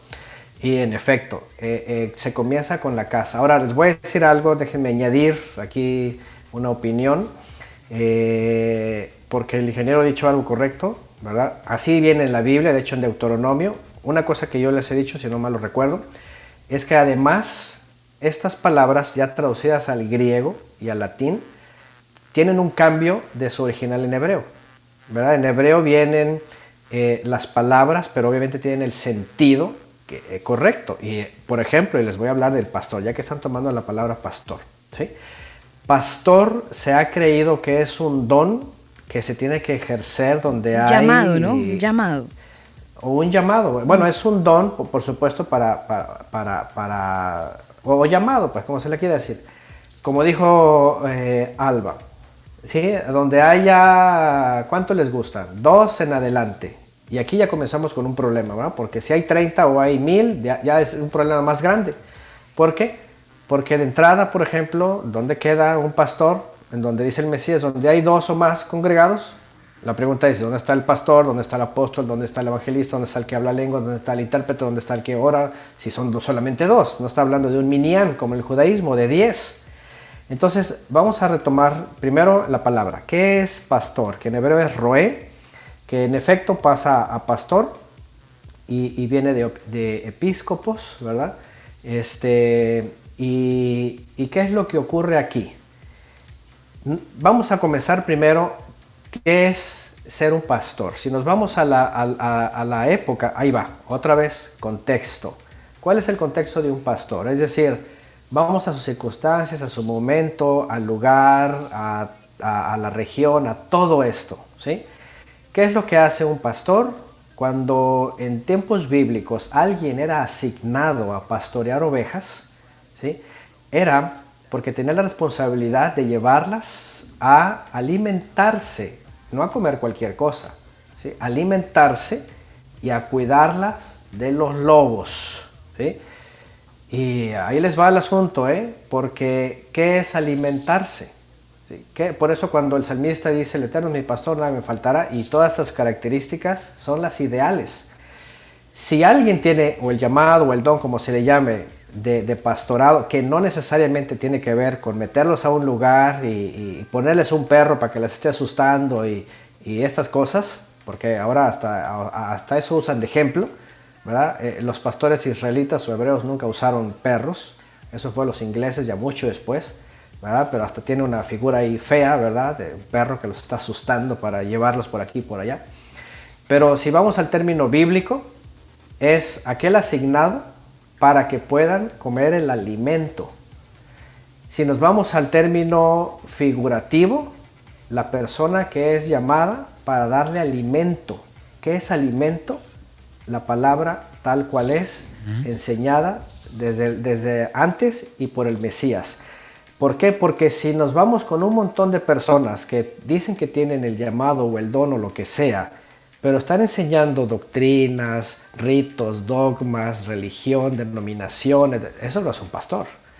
Ese más bien, quién sabe qué es, un lobo que está ahora sí que trasquilando nada más las ovejas, es un modus vivendus, dice que es un llamado, como dijo el ingeniero, su familia es un desastre, ni siquiera es pastor de ahí, de su familia, o están divididos, o, peor tantito, ni siquiera el requisito que dijo Pablo. Ya es la segunda mujer que tiene o la tercera. Pablo dijo es muy claro, que no sea esposo de más de una. ¿Sí? No puede, no puede, si alguien dice que es pastor y, es su segunda o tercera, ¿sabes qué? Este, este es un problema serio. Tienes que renunciar actualmente y peor si está enseñando alguna denominación, alguna línea, alguna herejía. O sea, el pastor tiene que cumplir con los requisitos. Y más cuando dice no dado al dinero, por ejemplo, ¿verdad? Imagínense, hoy día todos quieren ser millonarios y tener Pacte, hermano, pacte, pacte. ¿Verdad? Hagan pactos y quién sabe cuántas cosas. Entonces, por esa palabra, Antonio. si, nos, si nos vamos a esas definiciones, ustedes se van a dar cuenta que los que se dicen ser pastores parecen más lobos que se están, eh, están viviendo de las ovejas, llevándolas por el error, no las cuidan de los lobos, las dejan a expensas. Obviamente sí usan la mala figura de meterlas en un rebaño, un edificio y controlarlas y ahora sí como el sistema que vemos hoy, ¿no? El ganado, hagan esto, hagan otro, vacúnense, pónganse el, cubreboca, pónganse el bozal, ¿verdad? Este, aquí en México así le decimos a los que le ponen los caballos así, bozal, ¿verdad? Este, y nada más diciendo lo que tienen que hacer. Eso no es pastor.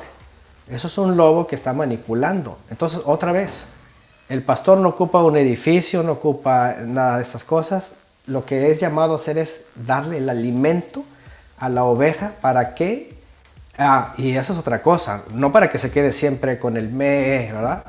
Sino para que madure. Hay una figura, ¿verdad? De que, de que las ovejas, por ejemplo, crecen y llegan a ser carneros. ¿Qué significa? Que no nada más uno tiene el don de pastor y todos los demás están en la borregada, no cada uno va edificándose y pasan ellos también a tener dones, a otros a enseñar, otros a, llevar el mensaje viajando, otros a estar intercediendo, otros. Y aquí es donde entra esto, que a lo que yo quiero decirles es, no son jerarquías, no son este, lugares jerárquicos de autoridad y de, y de manipulación, sino son dones, regalos espirituales para edificar uno al otro, ¿no? Ahora, vuelvo a la pregunta de, Alba. ¿Cómo se hacía al principio en una casa donde estaban de 3 a 10, 15 los que cupieran, dependiendo, había creyentes a lo mejor con solvencia y tenían una casa grande y que habían a lo mejor ahí 15 o 20, yo qué sé, en Shabbat. Ahí es donde empezaban a los creyentes a tener sus mismos dones y no eran jerárquicos, eran simplemente regalos espirituales para que aquel ¿verdad? Que tenía, por ejemplo, ese regalo de, eh, por ejemplo, como, Pablo, ¿no? De no necesitar una esposa, en este caso como emisario, porque este no es pastorado. El pastorado es muy, es muy claro, tiene que tener su esposa y su familia en sujeción, ¿verdad? Este, dar buen testimonio y todo lo demás. ¿Para qué? Para que entonces ese, esa persona empezara a darle el alimento espiritual a los que iban requiriendo. ¿sí? El que podía salir, pues lo enviaban, el que, el que podía estar orando o el que podía ayudar o el que podía, pero otra vez como parte de un cuerpo en donde en esa casa, en ese lugar, en esa esquina, en ese árbol que se podían reunir o, en esa lancha o yo qué sé, empezaban entre ellos a ser usados, obviamente para el propósito que, que el Eterno este, los iba llamando. ¿Cuál es el problema? Que todos esos términos se, jerarquizaron y obviamente se colocaron como en la sinagoga. En la de hecho, por eso les, les, hablé de esta historia. ¿no? Eh, cuando viene el templo de Constantino, toman el ejemplo de la sinagoga. ¿Por qué? Porque ahí está el rabí, está el Hassan, ¿verdad? Está también una serie de títulos, están, están los Shoftim, los Mishpatim, este, y, está todo su, como les digo, quise Moisés, está la silla de Moisés al frente, o del, del, pastor, pues, o del encargado. A los lados está su Beitim, sus, sus diáconos, o, esto es judío, ¿eh? no estoy hablando del templo cristiano, esto, esto lo copiaron Constantino y los evangélicos, pero la idea original es el judaísmo. Quise Moisés, la silla de Moisés, después los, los, eh, regularmente, ahí les, voy a dar un, panorama rápido. Regularmente la sinagoga estaba estructurada así. Al frente, quizá Moisés, estaba el rabino principal. Estaban a, sus lados los que habían regularmente eh, fundado la sinagoga o sus herederos. En las primeras sillas, los que eran judíos de nacimiento, miembros también de algún puesto, y de ahí hacia atrás, hasta el final estaban los conversos, ya convertidos, ¿eh? con el rito. Y si era la, sinagoga de, de, Gilel, por ejemplo, los no conversos, pero, pero, pero piadosos, estaban afuera en las ventanas o en la puerta. ¿Qué es lo que le estoy diciendo? Que en la cristiandad se trajeron el modelo de jerarquización y entonces se puso el pastor, se puso los diáconos, se puso esto y de pronto si sale ahí que un evangelista, que un esto, que el otro, y luego entre más grande es la iglesia o la denominación, por supuesto, más, más, más le hacen más, fama. Más grande es el llamado. Exactamente, ya, ya ustedes lo saben. ¿no? Y, además que hay, hay, algunos que no tienen el corazón de pastor. ¿Por qué cree que en Brasil se están suicidando tantos? Porque no soportan la carga. Entonces uno dice, bueno, ¿tenía el llamado? ¿Realmente Dios lo llamó o la emoción lo llamó? Además, lo que dijo Antonio, es que eso lo que dijo Antonio ya donde hay dos o tres, ahí está el Señor. Dos o tres, no dice donde están dos o tres y el pastor. claro. claro. Ay, no, es que, es que no, no, está el pastor Paila, la presencia del Señor no está aquí. Esperemos que llegue. No, no dice Imagínense, ¿no? Imagínense que lo han estructurado o lo han dejado, por ejemplo, así, ¿no? Tan, tan, tan, este, ¿cómo se podría decir la palabra? Tan excluido, tan limitado que mm. imagínense, si hay un grupito de tres y, ajá, y no hay pastor y no hay profeta, pues no hay nada. Y, ha sido tan psicológicamente sugestionado, Alba, que hay personas que creen que el pastor tiene mayor comunión con Dios. Entonces, ay, pastor, venga, ore por mí, es que Dios... Es que Dios, a lo, escucha más. lo escucha. sí. Usted está más cerquita del Señor que yo, yo soy muy pecador. Y, nada que ver, Él nos escucha a todos. Absolutamente a todos. O sea, hemos vuelto otra vez, eh, irónicamente, eh, a, la, tienda de reunión, Antonio, al tabernáculo. Sí, eh, lamentablemente sí, que, se remodeló en la sinagoga judía. Sí, sí, sí, sí, la verdad es de que y aquí es donde entra la gran pregunta, ¿no? Mucho Cristo, o mucho Jesús, o mucho Mesías, mucho Evangelio, y todo, pero pero ¿cómo se ha quedado su instrucción fuera? Porque él vino, él vino a, hacer un cambio radical de, las formas terrenales. Y, es tan grave el asunto, justamente lo que dijo el ingeniero, que terminan las personas creyendo que ellos no pueden ser ni igual, mucho menos peor o, mucho menos mayor de espirituales que, que esos pastores, sino peor necesitan forzosamente depender de hombres, ¿no? Yo creo eso que, es un gravísimo error. Yo creo que si algún pastor nos está escuchando a esta hora en vivo o el podcast está, no sé, como replanteando el ministerio a lo mejor, si es que nos están escuchando. Pero si nos está escuchando y él ha sentido que está con una carga que no soporta, bueno, a lo mejor el Señor le está enviando un mensaje. Y, y, saben perfectamente que los amamos, no tenemos nada en contra de los pastores. Sí, no, no es nada personal, obviamente. No, para nada aunque me hayan echado como un perro de la iglesia, sin, justa, sin justa causa y con una vaina súper, súper injusta, lo digo con, con, vehemencia y con, con, rabia en el corazón, no, hermano. No, no, no, lo digo con, con testimonio. Mi respuesta a ese pastor, ¿sabe cuál fue, Alba? Yo le dije, mire, pastor, ni usted ni nadie va a impedir que yo siga buscando del Padre. Y, eso me sirvió, a mí personalmente me sirvió porque me di cuenta que yo mismo había caído en idolatría. estaba idolatrando a un hombre. Y bueno, por algo pasan las cosas. Dios siempre va a permitir que pasen y que vivamos momentos de los cuales vamos a aprender. Sí, total. Yo, yo, yo creo que eso es muy importante, Daniel, entender que si el Señor puso enfrente a alguien que nos enseña la palabra, pues ese alguien eh, ya sea nuestro papá, nuestro tío, nuestro hermano o una persona, eh, pues básicamente mete la pata igual que yo y entonces no por eso su relación con el Señor se va a afectar porque es que fulano me dijo. No, eh, yo, yo creo, eh, Antonio, que rescatando ya parte del discurso de esta noche y entrando además en la recta final del mismo, es entender que la relación con el Señor no está limitada a un templo, eso ya lo sabemos de entrada, pero algunos han sentido ese bache por cuenta de la cuarentena. Eh, ahora, eh, la cuarentena nos ha, nos ha servido a todos de apoyo para ver la realidad de una relación con el Señor. O sea, usted puede sobrevivir en una relación con el Señor sin el show de luces, sin las niñas de danza al frente, sin nada de eso. Podemos sobrevivir con una relación con el Señor. ¿Cómo? Porque pues del principio siempre fue así. Mire, se lo voy a poner de esta manera, Alba. ¿Cuánta, ¿Cuánta gente que desafortunadamente por las patologías de enfermedades previas que tengan han tenido que estar en la, en la unidad de cuidados intensivos o en el hospital? Ahí que se han dado cuenta de que, ah, es que Dios también me escucha, es que el Señor me mostró, es que el Señor me habló, es que Él tuvo un sueño, es que esto, lo otro. Tuvieron que esperar hasta ese momento para darse cuenta de que pueden tener una relación personal no, no esperemos a que estemos en la inmunda para, para orar, para buscar la presencia de Dios. Eh, a la Biblia dice, busquémoslo ahora que se puede. Después de muertos ya no podemos hacerlo.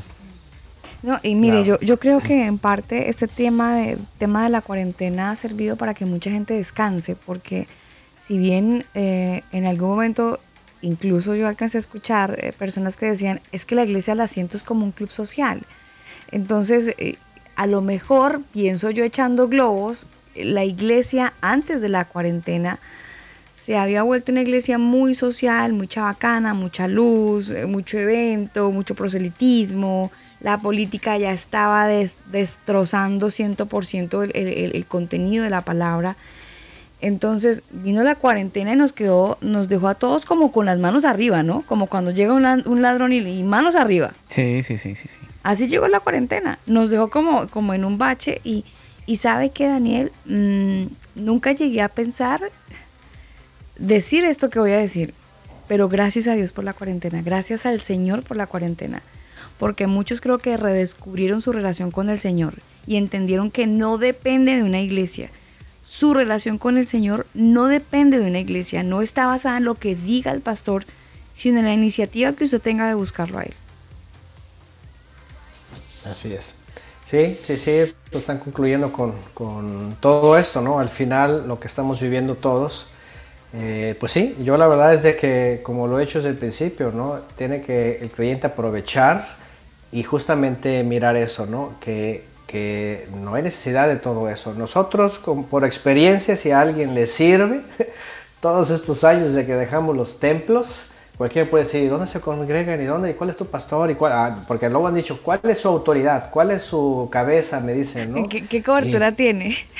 Y pues, pues, pues, ¿quién más? Pues el Mesías, ¿no? ¿Verdad? El Mesías, pues ¿quién más? No, es que debe de congregar. Pues tengo tanto. Es que va a querer maldición. Pues yo no la veo en ningún lugar. Digo, yo estoy siendo muy bendecido con estudiar la palabra, con aprender y tanto que he tenido oportunidad de, compartirla, ¿no? Y tampoco puedo tomar adjudicación de, un título o algo, ¿no? Simplemente estamos siendo edificados unos a otros. Así que si a alguien le sirve de ayuda, nosotros no hemos pisado un templo, una sinagoga, un lugar, un edificio en ningún lugar. Es más, en casa no recibimos gente. Si acaso de pronto estamos acompañados por alguna visita o porque visitamos a alguien, pero siempre hemos estado en casa. Siempre hemos estado eh, instruyendo a nuestros hijos, incluso dando escuela en casa, siempre este, con la palabra. Y la verdad es de que hemos sido más bendecidos así que si estuviéramos en, algún sistema. En un sistema. Pues yo creo que ustedes pueden volver a escuchar el podcast de repente si sienten que... ¿Cómo que? bueno, tranquilo. Eh, hay este programa que ha grabado. Usted puede disfrutar el podcast. Eh, bueno, aquí en pocos minutos ya va a ser mañana, entonces les diré en, horario chileno, mañana puede escuchar el podcast y puede disfrutarlo en el horario que usted lo desee. Este es el primer programa de una serie que no sabemos cuántos episodios nos va a llevar. Hasta ahora vamos el primero. Hoy nos quedamos eh, en un texto, pero rico porque le hicimos una transición a varios eh, y eso fue bastante interesante, fue muy nutritivo. Lo importante es que mm, no se despeguen de este programa y el próximo martes también podamos estar aquí reunidos eh, disfrutando más de, esta, de estas palabras que enriquecen nuestra vida. Antonio, gracias por estar con nosotros y por aguantarnos. Gracias, de verdad. No, no, no, nada de eso. Gracias a ustedes también y es una bendición poder compartir todo esto. Gracias y hasta la próxima. Bendiciones. Bendiciones, Antonio, para usted. Antonio es el director de Casa Estudios Cielos Nuevos y Tierra Nueva. Usted lo puede googlear y puede encontrar toda la información de eh, este lugar para que puedan también encontrar palabra que edifica eh, nuestro corazón. Vámonos con un clásico, ingeniero, ya cerrando este combo en esta noche. Sí, señora, nos despedimos con una excelente canción que ojalá ustedes la escuchen y le pongan atención a la letra porque es bien interesante. Así que nos vemos en un próximo episodio. Que estén bien. Bendiciones. Nos vamos con esta canción de René González. Qué imagen.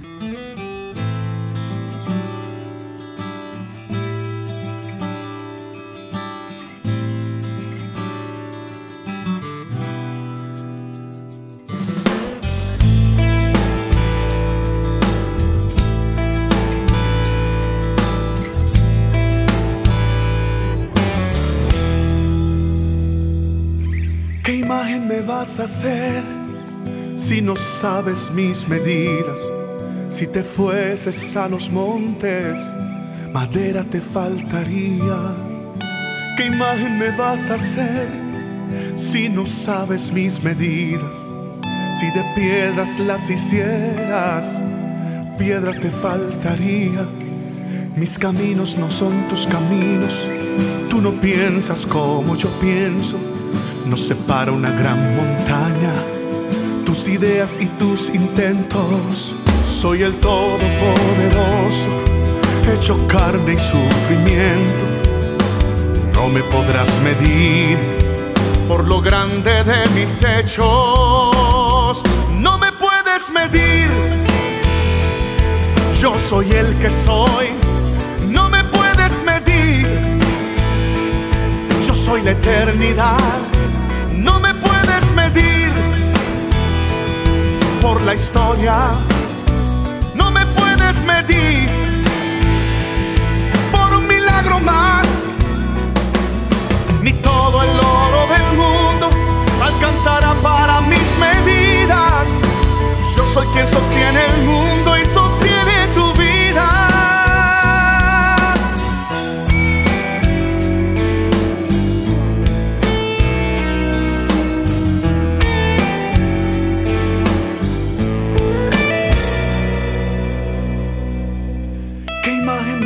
Hacer?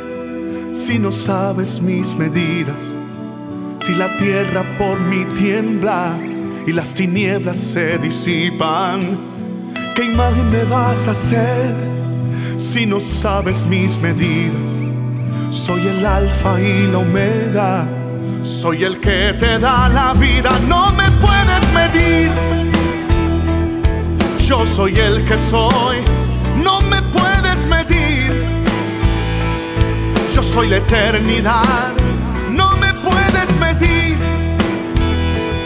por la historia. No me puedes medir por un milagro más.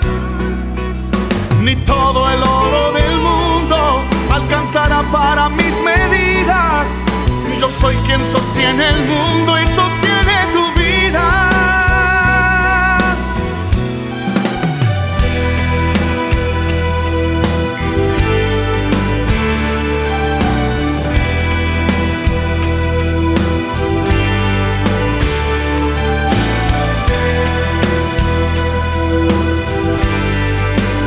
elcombo.com.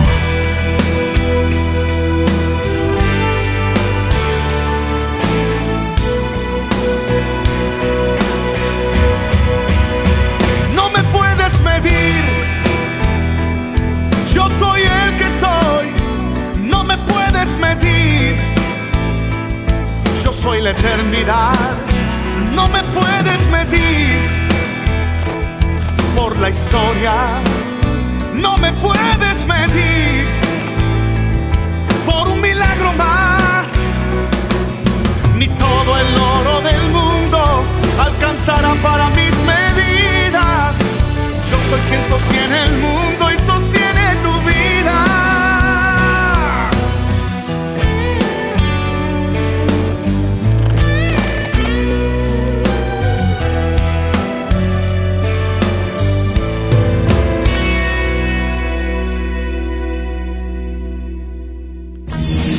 Escucha el combo en Spotify, Apple Music, Google Music. Nosotros te acompañamos. Tú pones el lugar, nosotros te acompañamos. El combo. Este programa no contiene mensajes de violencia. Las situaciones, nombres, personas y lugares descritos en este programa son producto de la ficción. Cualquier parecido con la realidad es pura coincidencia. El combo.